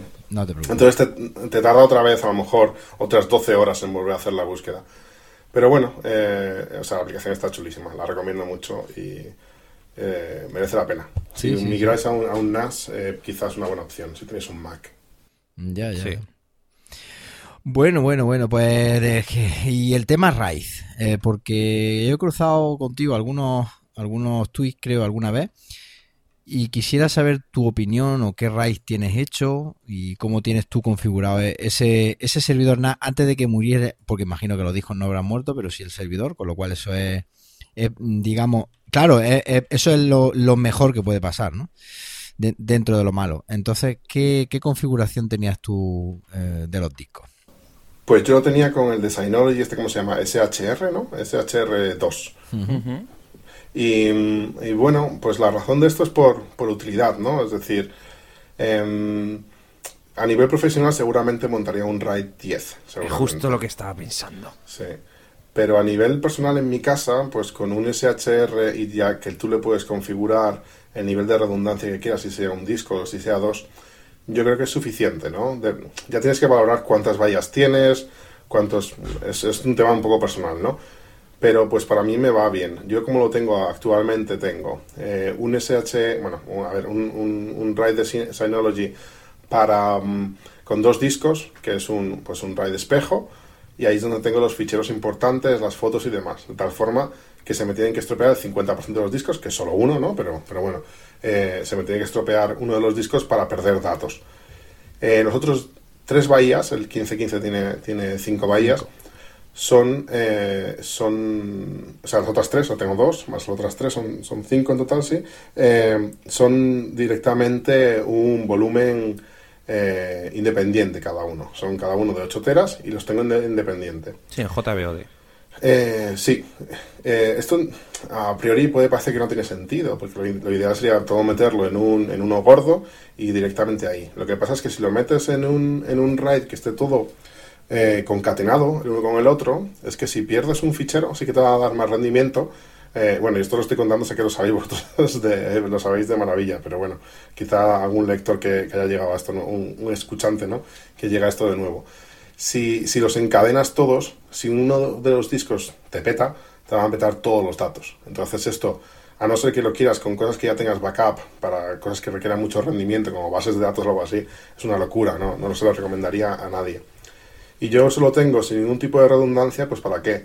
Pues para las series, las películas, es decir, todo este contenido mm. que te, que, te da igual perder. Exacto, sí. Ese reemplazable. Yo siempre digo todo lo reemplazable. Fungible, fungible, como diría Paco. Fungible. Un abrazo, pero, Paco. Pero, pero a nivel de a nivel de, empresa sí que usaría un RAID 10. Yo creo que es la opción pierdes la... Es como tener un, un RAID mirror, ¿no? En cuanto a redundancia. La mitad de los discos son para redundar, pero luego además tienes eh, el RAID de streaming eh, para mejorar rendimiento, ¿no? Entonces es más rápido y con, y con bastante eh, redundancia. es lo malo. Explicamos, si os, datos. explicamos si os parece lo que es RAID 10, ¿no? Mínimo cuatro discos, ¿verdad? Y serían dos volúmenes, 2 y 2 en RAID 1 y luego a eso un RAID 0. Imagino que es eso, ¿no? Sí, se le llama también el 1 más 0. O 1 más 0, exacto. distinto, pero, básicamente es, lo mismo, ¿no? Sí. Yo he de decir una cosa por experiencia profesional en los servidores NAS, ¿eh? En, en otros sistemas sí que es así es expresamente. No hagáis RAID 10 en QNAP o en Synology. Ah, sí, ¿y por qué? Porque esos dos RAID 1 que entre sí son un RAID 0, en los servidores NAS no me preguntes por qué, pero como se te rompa el disco, por decirlo de alguna forma, el 1 y el 3, la has cagado. No sé si me, no sé si me sí, sí, sí, yo sí, yo sí, Como si se, te, si se te rompen los, los, los pares o los impares, por decir de alguna forma, hmm. eh, se te va todo a tomar por saco por experiencia. En, teoría, RAID 10 debería cubrirte eh, que se pierdan dos discos cualquiera. Exacto, claro. Pues, pero... Tanto en QNAP como en Synology, lo digo por... Sí, sí, sí, claro, Vamos, sí, eso está claro. Que no me ha pasado una vez solo. Sí. y bueno, no me ha pasado a mí. Un, tema, un tema que le pasa a mucha gente, y yo creo que, que la gente no, no lo tiene en cuenta, y es Cuando tú tienes un, un RAID, eh, el típico, ¿cómo se llama? Es el RAID 5 este, ¿no? Que tienes un disco para redundancia y todo lo demás es, es datos, ¿no? Entonces, está muy bien porque tienes mucho dato aprovechado, sobre todo cuando tienes más de, más de tres discos. Empiezas a aprovechar un montón de disco y solamente usas uno de redundancia. Y cualquier, bueno, pero no es uno de redundancia, es decir, cualquiera que pierdas eh, va, va, a tener redundancia, ¿no? Em, eso suena muy bien, pero ¿cuál es el problema? Que cuando tú pierdes un disco, los otros están sin redundancia, esto es obvio, ¿no? Pero en el momento que metes el siguiente disco, va a empezar a reconstruir toda esa redundancia en todos los discos. Y aquí empieza a escribir un montón. Y cuando empieza a escribir un montón, es, en el momento cuando puede petar otro. Claro, exactamente. Entonces, la gente no tiene en, cuenta esto. Y es que los discos, si están comprados, ya no te digo, lo típico que te dice, no los compres de la misma serie, no los compres que vayan seguidos, ¿no? Porque van a fallar más o menos a la vez. Pero si todos tienen cuatro años, cuando uno peta, el otro está cerca de petar, si todos tienen cuatro años. Van todos de la mano, sí. sí, sí. Claro, si le empiezas a meter caña justamente después de que ya están todos ahí un poco mal, si le empiezas a meter caña, es posible que te pete ahí. Entonces hay que tener un poquito de cuidado con esta, con esta redundancia de solo un disco si luego tenemos muchos más. Es decir, a lo mejor si son tres más uno, tienes cuatro discos todavía, pero cosas que ya tienes, empiezas a tener más de cinco, deberías plantearle darle más redundancia a todo. De todas maneras... Mira, no, dime, dime, David. Yo como, tal y como me planteo yo el tema, a, nivel hogar, ¿eh? no, no hablo a nivel empresa, yo tal y como me planteo el tema de los NAS, por ejemplo, mi 451, que ya tiene de QNAP, que ya tiene sus cuatro discos de 3 teras eh, en RAID 5, por ejemplo, el disco 1 tiene como, pues, como 4 o 5 años, ¿vale? El disco 2 tiene como 3. El disco 4 tiene 2. Y el cuarto tiene 1. Eso es, la situación ideal. Entonces es perfecto, porque seguramente el primer disco que se rompa será el 1. Entonces tengo los otros discos bastante frescos. seguramente, a, lo mejor se te rompe antes el, último, porque es algo defectuoso, pero ya es raro que se te rompa más o menos a la vez. Sí, sí, sí, no, pero que ya te digo que a nivel empresarial, mira, el otro día, eh, bueno, sin dar mucho detalle y tal, 24 eh, NAS de 24 discos, lleno de discos duros, y me dice la persona que lo iba a instalar que iba a ponerle un RAID 5. Y tú le dijiste, por el culo te la hinco. Oye, yo me voy a hacer poner el explicit a esto, macho. esto, ya, tiene que llevarlo desde el minuto uno. yo le dije, yo le dije, suerte, amigo. De 24 discos, 24 discos has dicho. 24 discos de 8 teras en RAID 5. En RAID 5 sin rima, ¿no? Sí. Vaya tela. Madre mía. No, sí, yo te voy a decir una cosa. Voy a decir aquí. Eh, yo a nivel doméstico cada vez estoy más, entre comillas, no desencantado, pero cada vez lo veo menos necesario porque si quieres alta disponibilidad, mm, vale. Es decir, si rompe un disco y quieres que, por ejemplo, en mi caso, tienes una web y, es vital que esa web eh, pues esté funcionando desde el minuto cero, ¿no?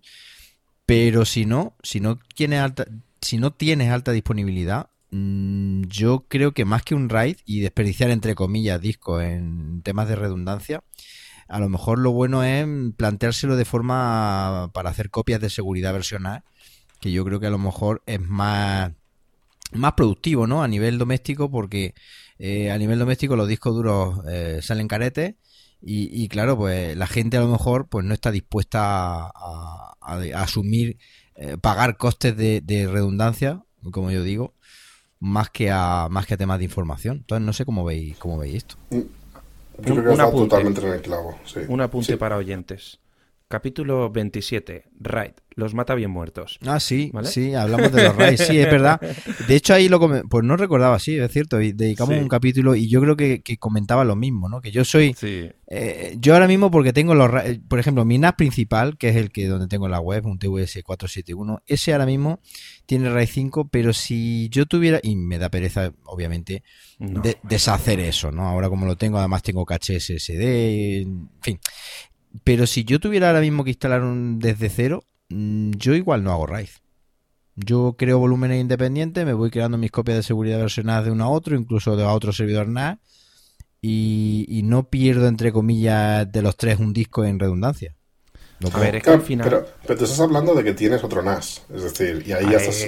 Claro, ahí ya, te, ahí ya te da juego. No te claro, no te compres un segundo disco duro, pero cómprate un segundo NAS. Entonces, eso es una trampa un poco. No, pero te puedes comprar te puedes comprar un segundo, un de, uno de una bahía muy chiquitillo, que te cuesta...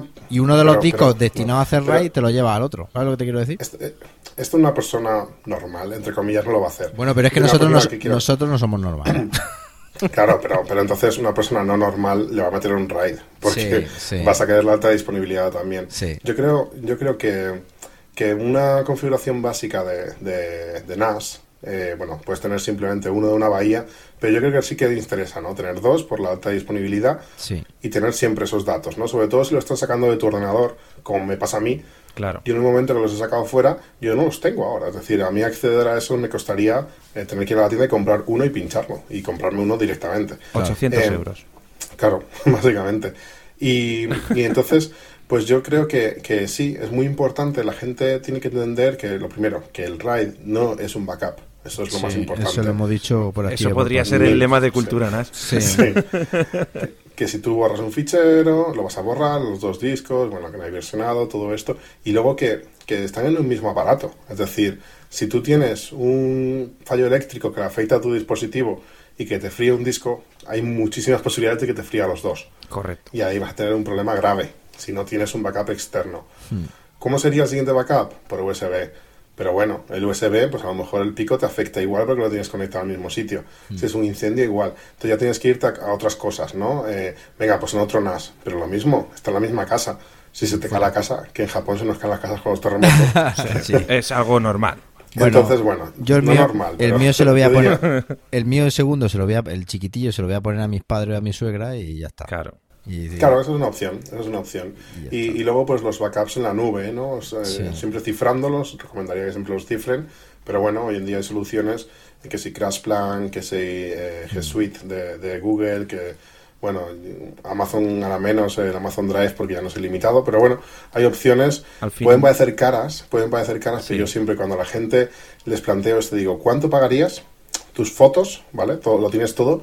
Imagínate que mañana las pierdes todas, están rotas. ¿Cuándo me pagarías para que mágicamente te las recuperase? Y la gente te dice, pues mil euros, mm. dos mil. Y le digo, ¿sabes lo peor? Que no se, no se puede hacer, es imposible. Mm.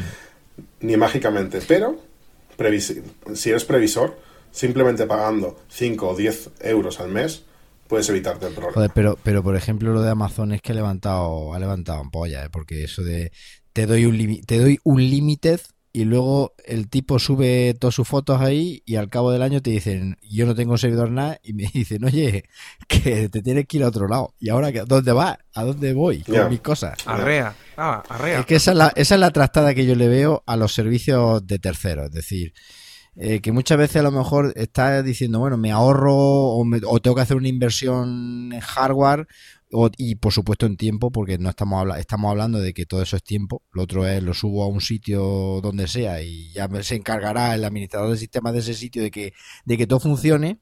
Pero aquí eres tú un poco el que te lo guisa y te lo comes. Pero claro, es que, en contrapartida, claro, es que en contrapartida es que eso es una putada, porque yo digo, vale, yo tengo un límite y yo, mm, bueno, voy a subir todo mi porno, ¿no? Y tengo 20 gigas, 20 teras de porno. ¿Vale? Y ahora, vale, subo los 20 teras de porno y al cabo de un año me dice Amazon, oye, que de los 20 teras te van a quedar 100, un tera y va a pagar lo mismo o más. Y dice, bueno, y los otros 19 teras, ¿dónde me lo llevo? Porque en ese momento algo tienes que hacer con ellos, si no los vas a perder. Claro, pero, pero hay una cosa importante, yo creo. Tienes que, pensar que estos, estos eh, almacenamientos en la nube deberías usarlos solamente como backup. y backup quiere decir que tienes una copia principal. Si borras la copia principal y lo dejas solamente en la nube, quiere decir que ya no son backup, son tu copia principal. Claro. Entonces tu copia principal la tienes ahí en la nube. Hmm. Entonces es cuando está el problema. Yo, si subo algo de esa forma, son cosas que me da igual perder. Por ejemplo, mira, esto pues en vez de borrarlo, lo dejo subido a la nube y si algún día lo necesito. Pero si todo eso desaparece, me desaparece, uno, todo el backup, por lo cual pierdo una redundancia, pero la puedo volver a subir, no he perdido datos, mm. o pierdo ficheros que realmente los puse ahí por no borrarlos, por, un poco de síndrome de Diógenes digital, no por otra cosa. Que si subes los 20 teras, tienes que tener tus 20 teras está bien en tu casa. Sí, en caso de que quieras conservarlos realmente. en caso que quieras tener, seguro, dime. yo os quiero decir una cosa. También hay una solución muy sencilla y muy barata. Lo que pasa es que os habéis hecho muy cómodos. Todos. Venga. No, no. Aparte de borrar, ¿vale? Yo quiero mantener, imagínate, yo tengo un tera de fotos, ¿vale? De duplicadas, ya todo, un tera limpio. Y además limpio que hace poco me pegué una, me pegué tres días, ¿vale? Es muy sencillo tener un disquito de dos teras, mejor, dos discos de dos teras. Y eso que vas a eso que vas a comer a casa de mm, en nuestro caso que tenemos que no vivimos en Japón, claro.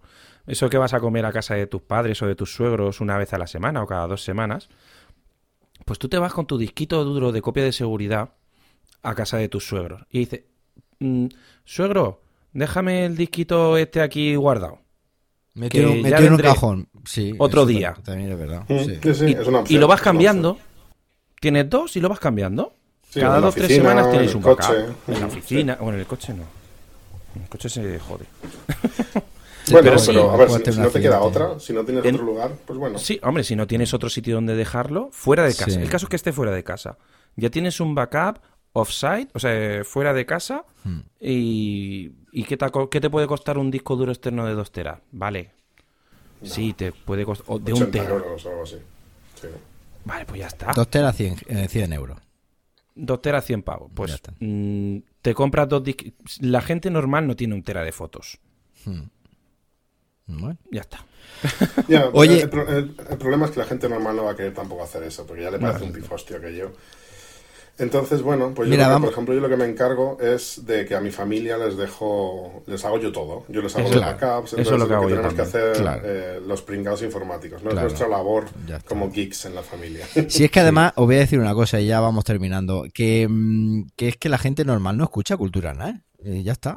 Es que los que escuchan cultura nada son los que luego, o los que grabamos cultura nada y los que participáis activamente en cultura nada, son los que luego encargáis de a los familiares, pues oye, distribuir y difundir la palabra del nada y vuestro conocimiento para que ellos solamente estén pues, viendo la tele tranquilamente. Oye, que la co- mm, copia de seguridad, sí, no te preocupes, que no, oye, que no, la foto esta, sí, sí, y eres tú el que está ahí, Arreglado. Sí.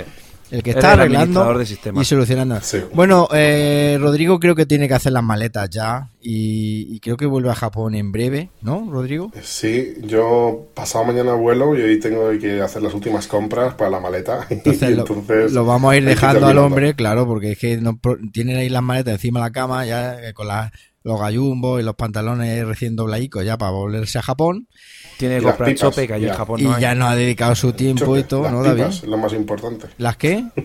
Las pipas, las pipas. No Las hay pipas, en Japón. Que no hay pipas en Japón. Que no, que no. Pipas Bueno. es una cosa que hay en España y en poquitos lugares más. Las pipas son comida para loros y para hámsters. Me descojono. Madre mía. Pues entonces ya no, entonces ya no voy a Japón. Oye, pues ya está. Viaja, viaja con pipas. ¿Qué te lleva una maleta de pipa entonces? Eh, bueno, luego te mando una foto Del de lo que pi- yo llevo de pipas. El piponazo, del piponazo, de esas con sal. Mm, qué rica. Las, las de Mercadona son las más La de ricas. Mercadona. Aguasal, Ah, es verdad. Y encima te hincha de cerveza con las comiendo pipas, que es lo que suele claro, pasar. Es lo suyo, es lo suyo. Y ya está. Bueno, David, ¿algo más que queráis tratar?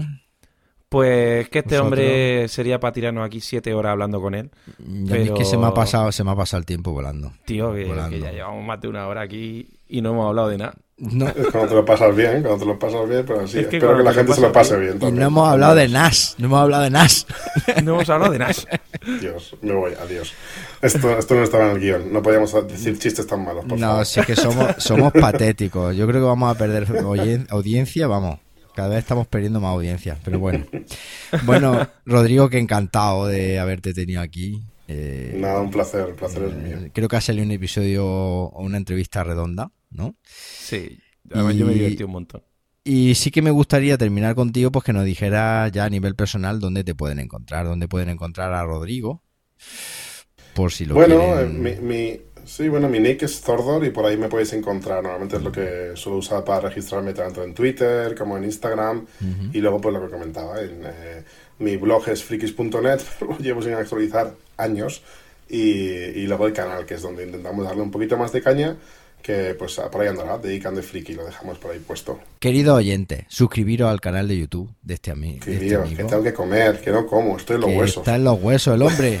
Hombre, no os ponemos fotos para que no os asustéis. Pues lo dicho, pues un abrazo y, que te vaya bien por allí. Ya estaremos en contacto, obviamente. Sí, sí, estamos en contacto. Esta, Muchas gracias. esta es tu casa, aquí puedes venir cuando quieras y, tal. Bueno, David, pues y nosotros nos vamos con las preguntas de los oyentes, ¿no? Vamos a las preguntas. Eh, Tenemos que un chorro. disfrute de tu viaje, que sea que no sea muy largo. Y nada, nos da mucha pena despedirte, pero vamos a, vamos a responder preguntas de oyentes que ellos también lo están esperando. Pues venga, vamos con las preguntas. Yo, yo escucho cultura Bueno, pues tras la entrevista con el crack, con Rodrigo Fernández, Ya el, ves. el ratito tan bueno que hemos pasado, pues nada, ahora toca que toca. Preguntas de oyentes, ¿no? Preguntas de oyentes, sí, porque eh, tenemos aquí unas cuantas que, Sí. que tenemos para responder y... Pero, So- es que, ¿sabes qué me pasa, Sí, José Manuel? dime. Que es que me he quedado... no- no, ya no sé qué decir. Sí. Me, me- Te has no quedado sé. mudo, ¿no? Me he quedado sin palabras. Yo me he quedado Yo- con ganas de irme a Japón. Lo que pasa Este, es que yo mira. creo que no me van a dejar, creo. Este, este señor Rodrigo, la verdad es que no sé, nos hemos tenido al final que despedir de él y, y yo todavía sigo sigo pensando en cosas que le preguntaría, en cosas de las que hablaría. Me, me falta me falta podcast por todos lados, José Manuel. Sí, sí, sí, sí. Y es que es verdad. Yo incluso se me ha em, se me ha olvidado preguntarle algunas cosillas. Ya lo dejaremos Ya. para la próxima vez. O por ejemplo, si sabe hablar japonés, cosa que teníamos que haber preguntado, obviamente. Yo creo que sabrá, ¿no? Sí, y que nos hubiera hombre, dicho nos ha- algunas palabrejas también, ¿no? Sí, nos ha, nos ha dicho que empezó a estudiar japonés y ya se fue para allá, o sea que Sí. algo tendrá que haber aprendido. Pues ¿no? te voy a decir una cosa, si nos escucha, que me imagino que sí, le invitamos a que nos mande un pequeño audio para poner en el próximo episodio, ¿no? Ay, Y sí. que nos cuente así algo en, que nos diga algo en japonés, que nadie tengamos ni puñetera de lo que significa, pero que bueno, pues que por lo menos que suene, que suene bien, ¿no? Que suene japonés. Bueno. Bueno, pues vamos con el primer oyente, no sé las que entrarán. Eh, si no entra alguna, que sepan los oyentes que siempre vamos por lista y que vamos Sí. eh, contestando a todo el mundo, tarde o temprano. Todas quedan contestadas. Así que nada, la primera me la dedican y dice, hola José Manuel, me llamo Jesús Peinado, he comprado tu libro, enhorabuena, es una pasada. Ahora eh, cuento más sobre el tema, espero no aburrirte. Antes de nada, eh, comentarte que no se me ocurre que cuando intento pinchar en el artículo de la transcodificación interactiva me sale la pantalla en blanco, al menos en el, en el iPad, te mando un pantallazo. Bueno, he comprado tu libro porque me tenéis viciado entre David y tú con el tema de los NAS, el podcast Cultura NAS me tiene alucinado. En fin, llevo usando eh, NAS en el trabajo desde 2007, un NSLU de Linksys, un NAS por llamarle algo, luego un Negear en 2009, lentísimo, hasta que hace dos años y medio compré un Synology 715 y a partir de ahí Mira. vi que esto era un mundo nuevo para mí. Luego me puse a seguir a ti y a David en el podcast y al final en casa ha caído un Synology 918 para sustituir al antiguo Drobo, de que después de siete años y medio ha dicho pasta. He comprado este modelo por el tema de la virtualización. No conocía esas historias para los NAS, pero gracias al podcast me había abierto un nuevo mundo. Bueno, no es el primer libro que compro sobre NAS, tengo algunos, Synology NAS Setup Guide. Eh, es interesante, pero el enfoque tuyo me gusta más. Yo pensaba que sabía que era un NAS hasta que me puse a seguiros el podcast. Alucino con la cantidad de cosas que se pueden hacer. Por cierto, si de vez en cuando pregunto alguna duda, ¿te molestaría? Bueno, no me enrollo más. Muchas gracias, saludos. Bueno, por supuesto que no me, ni a mí ni a David no- nos molesta que nos preguntéis No, claro que no. que nos contéis cosas. Y bueno, más que una pregunta, era un bueno, una oda a mi libro, muchas gracias. Y Sí. sobre todo, pues un poco que también nos gusta que nos cuenten, por eso la, la coloqué aquí, pues que nos cuenten los equipos por donde han pasado, los equipos que tienen. Pero si te fijas, este hombre ha tenido de todo, ¿eh? Sí, además una evolución, fíjate, de 2007, ¿eh? o sea, ya Sí. un periodo de más de 10 años. ¿eh? O Un Linksys, un ha pasado por todos los, los estamentos. ¿sí? tenía un Drobo. Un Drobo, sí, por lo que veo. el, que el- en la... Si dice que lo tenía... A ver, perdón, que me he levantado por aquí de forma extraña. Si dice que lo tenía por allá, por el 2010 o por ahí, eso todavía no se comercializaba en España. O sea que seguramente se lo compraría en Estados Unidos. O sea, si dice que lo tenía hace siete años, Sí, se lo compraría en Estados Unidos o algo así. O sea que sí, sí, en el 2001 por ahí, Drobo no se comercializaba en España. Sí. Bueno. Después este hombre eh, nos vuelve a hacer una pregunta que si te parece voy a empezar a, a narrar, ¿vale? Muy bien, Para muy bien. enlazarlas las dos. Hola José Manuel, lo primero quería dar la enhorabuena a ti como a David. Me habéis metido en el gusanillo de los NAS, creo que el mismo Jesús Peinado, sí, creo que sí. Mm. Sí. Eh, con vuestro podcast y vídeo. Aunque yo provengo del mundo de la informática, doy clase en la Escuela Técnica de la Universidad Politécnica de Valencia, informática entre ellas, no conocía en profundidad este mundo, bla, bla, bla. Nos cuenta un poco igual. Sí, antiguo. Eh, sí, exacto. Ahora con el tema de máquinas virtuales está alucinando. Eh, y ahora dice que tiene tres preguntas, ¿no? Nos comenta tres preguntas. Dice, un servidor sencillo para ver peli en mi Samsung Smart TV. Hasta ahora usaba un TV Mobili en un Mac Mini de 2007. Soy maquero, como creo que tú, desde 1985. Madre mía, uno ya tiene su año. Media Server. mm, yo creo que en esta le podemos decir Plex, ¿no? Sí, un, un- Plex ahí, un Plex Plex. maravilloso. que lo mete en su 918 y va como un tiro. Sí. Dice, y luego para virtualización me tenía alucinado con el tema de ahí, lo de comprar el 918 Plus, que pienso que puede estar bien. Uso un compilador de C para mi alumno en la asignatura eh, que a mí no me ha gustado, pero es sencillo, llamado Dev C++ para Windows. Es GCC con un entorno gráfico, pero basado en GCC antiguo. Yo uso el GCC más con un terminal. No sé si es posible esto, estoy pez, usar virtualización ligera o Docker o el uso típico de Virtual Machine Manager. Por alguna parte he leído algo de que usas Docker para WordPress. Mm, Comentarte que en algún en alguna parte algo de que eh, a ver, de que para virtualización hay que crear un disco aparte, no sé si en la ligera también, en cualquier caso no sería problema. Al final han sido muchas preguntas, de verdad, muchas gracias, estoy viciado con cultura nada. Bueno, pues un abrazo, Jesús.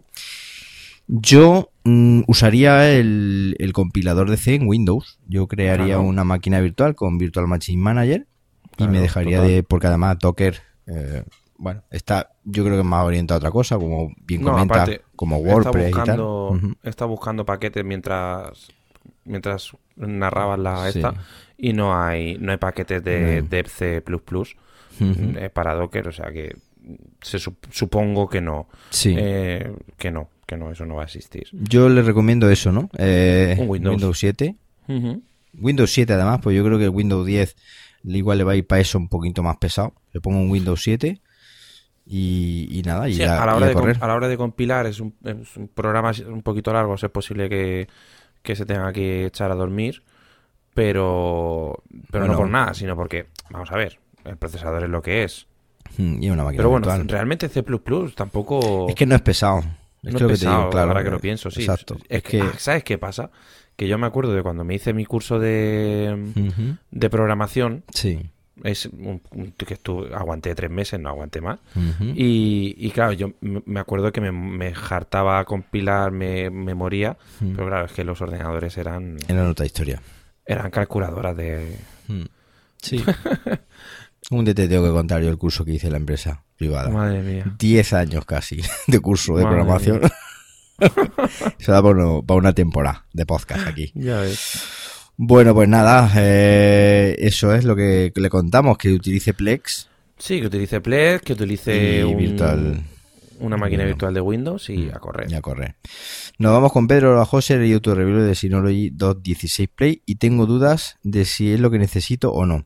Quiero que las grabaciones de mi decodificador de Movistar Plus puedan almacenarse en un disco externo por medio del NAS. También existe una PlayStation 3, la Xbox 360, el televisor Panasonic, el ordenador con Windows 7, en fin, me gustaría tenerlo todo, todo unido. Aunque creo que quizás sea imposible. Te, la- te agradecería que me ilustraras sobre este tema y si el Synology 2.16 Play es adecuado u otro dispositivo eh, que consideren mejor para efectuar todo este tinglado. De todo este tinglado. Te doy las gracias, tal, tal. Bueno, escribí una review hace ya tiempo en, el, en la web sobre el 2.16 Play que me prestaron para dar una probada. Y este hombre se ve que ha llegado a esa, a esa review, fue por la web donde me preguntó esto.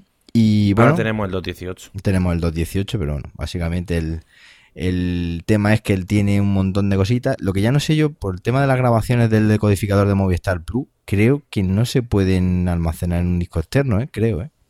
No estoy seguro, ¿eh? No, no lo tengo, Mm, pero creo Yo que... creo que a lo mejor se pueden almacenar en el NAS, pero en un disco duro externo seguramente no.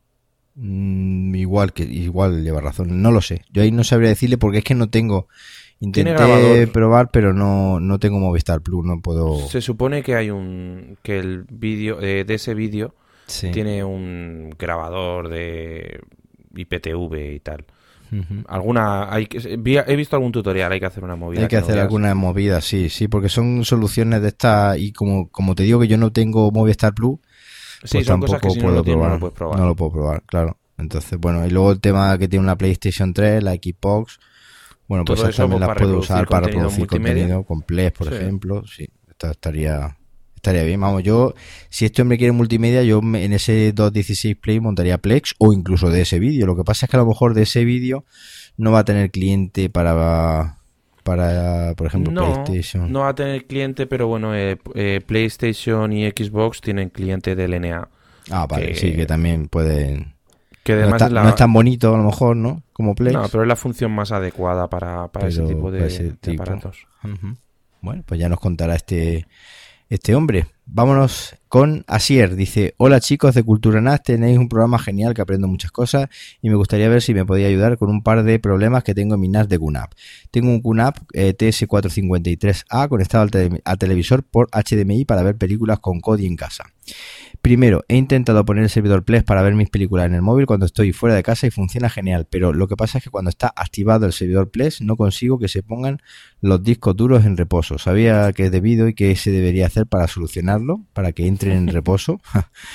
Dice, única, el, la segunda, vamos, ahora la contestamos. De eh, últimamente, desde hace unos firmware atrás, eh, a veces, no siempre, al intentar apagar el NAS, no se apaga, quedan las luces de los discos duros encendidas, pero no hay acceso al NAS. Desde el televisor con HD Station puedo ver que me pide un login de acceso. ¿A qué es debido? ¿Se puede solucionar de alguna manera?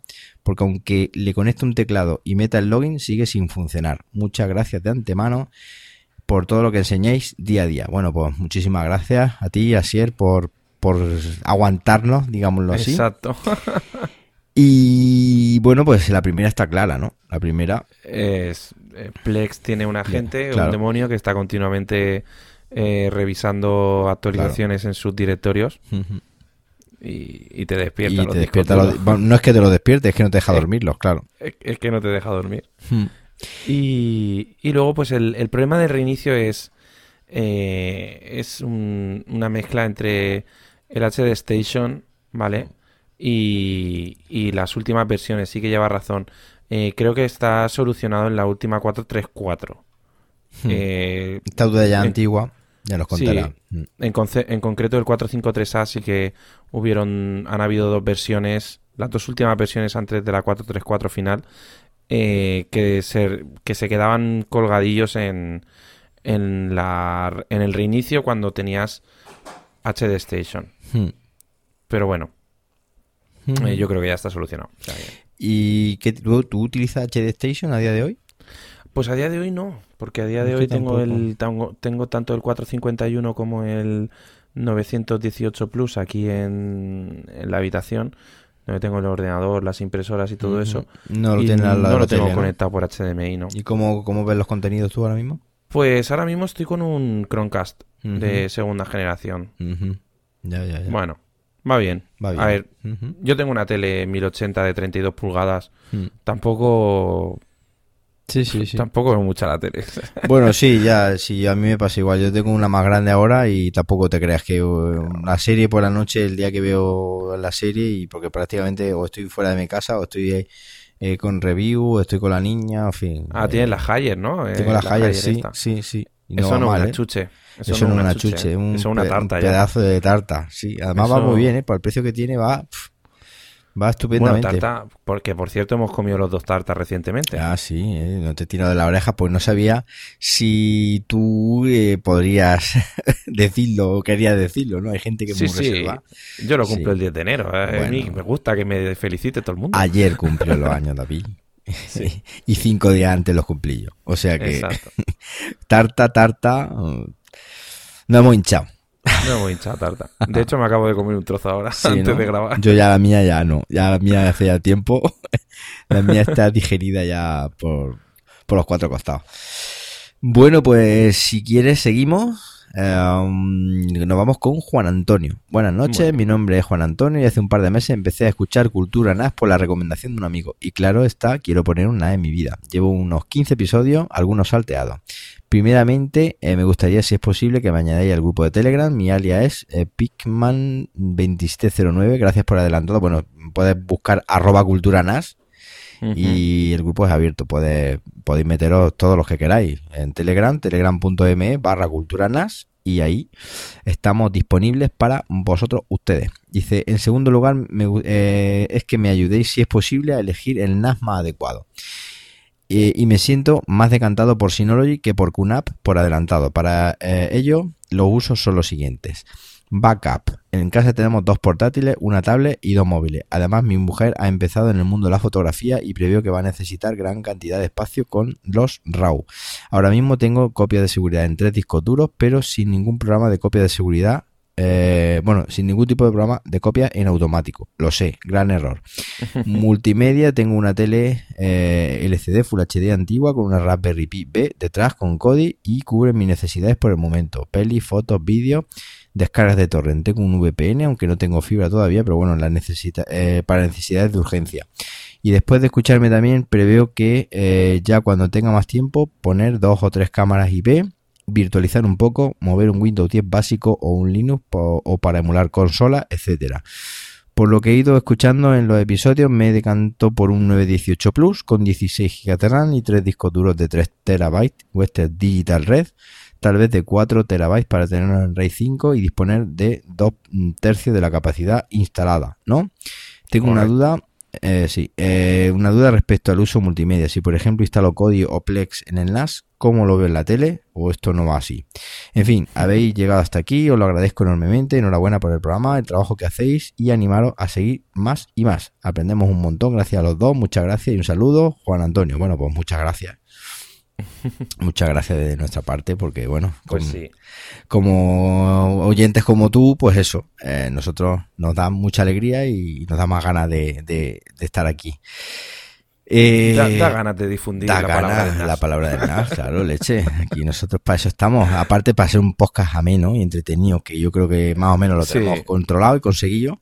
Evangelización. Evangelización Power Ranger. Esto mm, mm, dice un 918 con 918 Plus, sí, está bien. A ver, eh, con el 918 Plus va a poder tener instalado un servidor de, de multimedia. Eh, ahora, le explicaremos cómo, cómo, hacer esa pequeña duda que tiene. Va a poder virtualizar un poquito un Windows para un Windows básico o, Linux para emular eh, alguna consola o lo que sea. Y va a poder tener cámaras IP. Hmm. Eh, sí, es un uso. El 918 Plus es un equipo muy equilibrado que, puede trabajar y, por ejemplo, en el entorno multimedia, si le das lo que, lo que él quiere, puede mover incluso 4K transcodificado tranquilamente. Hmm. Estuve haciendo ayer pruebas precisamente. Y, y si le das el, el, tipo de contenido que quiere, el tipo de contenido que necesita para, para poder transcodificar, que cumpla con ciertas características, mm, rinde como una bestia. O sea, hmm es perfecto. Otra cosa es que me digan, mira, no, le meto H265 en 4K 60 imágenes por segundo. Pues no. Mm. Bueno, puede, puede hacerlo con transcodificación offline esta, ¿no? También. En ese caso puedes hacer transcodificación offline que si además si la haces en alta calidad, o sea, se ve súper bien. O sea, sí, yo la probé una vez y no, no va mal, ¿eh? Sí, no, no pierdes. Lo que pasa es que el transcoding siempre volvemos lo mismo. Es que, claro, si nosotros queremos un bitrate súper alto y queremos, pues se le atasca, pero hasta el más, hasta el NAS más pintado. Ya como no tenga entonces un uno de estos, un iX o un Ryzen de estos, sí. se, se atranca. No, sí, no, pero al fin y al cabo, yo soy, ya sabéis que yo soy partidario de qué es capaz de reproducir mi reproductor. Hmm. ¿Qué llega hasta aquí? voy a darle esto. Hmm. Y simplemente mm, ver los archivos con la calidad que puedo ver. Hmm. Porque ¿para qué quiero tener un archivo 4K de 60 frames por segundo, EPEC, 16 bits, no sé qué, no sé cuántos? Si lo voy a ver a, mil, a 1080, codificado en tiempo real. Exacto. O incluso no tengo ni siquiera tele 4K, que ya sería de nota. A eso me refiero, o sea que... Claro. Bueno, pues nada, ya nos contará. Tema de- Plex, perfecto. Yo incluso migraría de Kodi a Plex. A mí Plex me encanta. Claro. La preguntilla que nos hace, Hmm. que, que no sabe exactamente cómo va el tema de, de, de Kodi o Plex, pues mira, muy sencillo. Tú instalas el servidor Plex en el NAS y luego con tu maravillosa Raspberry te instalas un cliente de Plex Hmm. que hay que ya hay distribuciones. Rasplex, por ejemplo. Rasplex, correcto, Hmm. que funciona muy bien. Sí. Y, y a disfrutar. Hmm. Sí, por supuesto, si tiene alguna duda más o lo que sea, que no, que no lo cuente.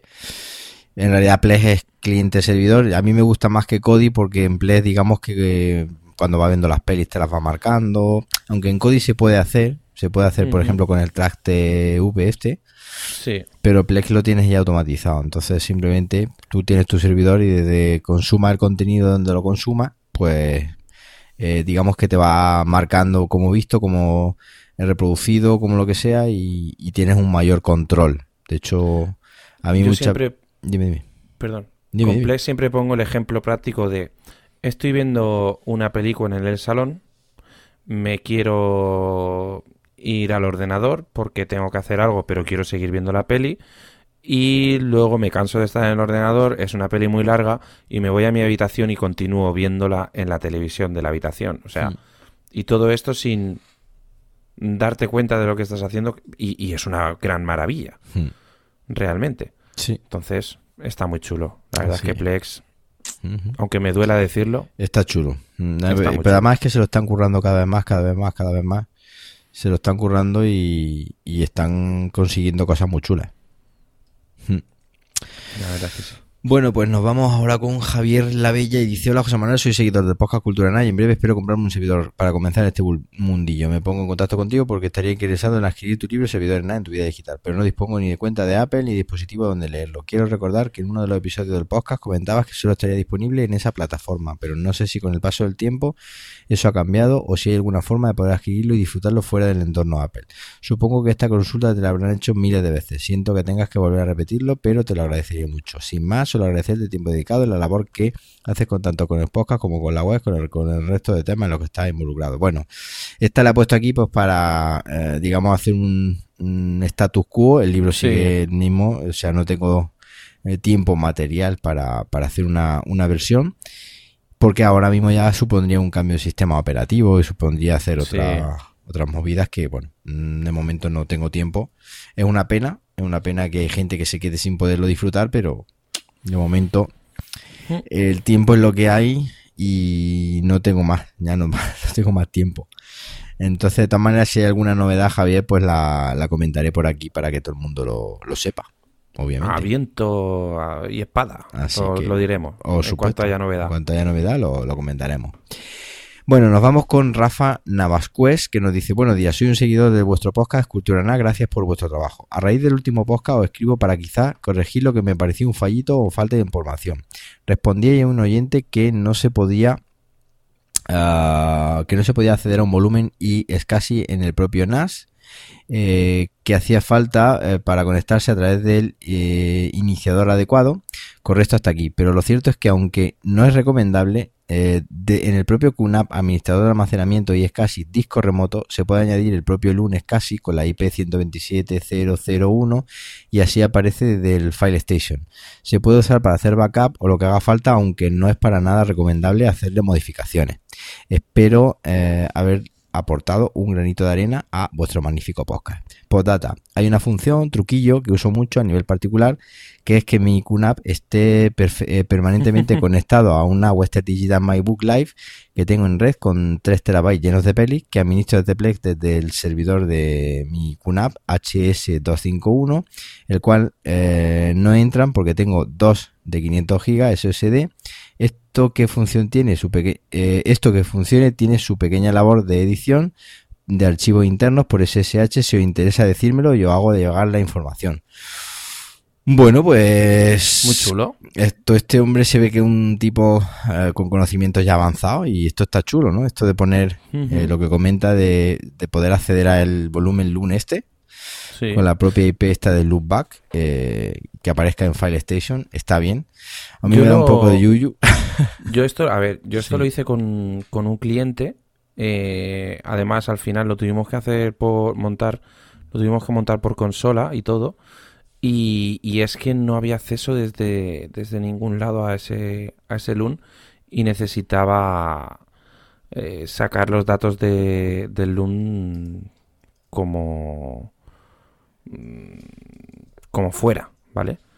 Entonces, eh, lo conseguimos hacer a través de consola, también un poquito con la ayuda de los técnicos de QNAP y tal, Mm. pero, pero sí, lo justo lo que dice él, o sea, úsalo para sacar datos, Mm, no escribas, no hagas nada extraño, Sí, porque la puedes liar. sí, sí. Y luego me interesa mucho lo que ha dicho de, de conectar, eh, de montar unas carpetas de un Western Digital MyBook en el, en el NAS para que las reconozca como internas. Eso me interesa mucho. Pues si te interesa mucho y a mí también, pues que Rafa nos vuelvas a remitir, por favor, Claro. cómo hacer esto y en el siguiente episodio pues lo, lo comentamos y, Sí. y vemos a ver porque está chulo, ¿no? Debería vería estas carpetas del servidor como si las tuviera dentro, ¿no? Internamente Ujú. en sus discos duros y esto estaría chulo, está muy Eso chulo estaría muy bien. porque además, bueno, si dice que hay una pequeña función truquito, pues nos gustan las funciones y los trucos. Y digo que em, la comentaremos en el próximo episodio porque llevamos ya un par de horas, Sí. bueno, un par, más de dos horas grabando. Llevamos más de hora. Y no es plan de, de enrollarnos aquí todo lo habido y por haber. Así que si tú no tienes, ¿tienes tú algo más? Pues yo que, que me he quedado con ganas de Sí. seguir hablando con este hombre. Pero tenía que hacerse las maletas. Sí. Entonces, ¿qué vamos a hacer? ¿Qué vamos a hacer?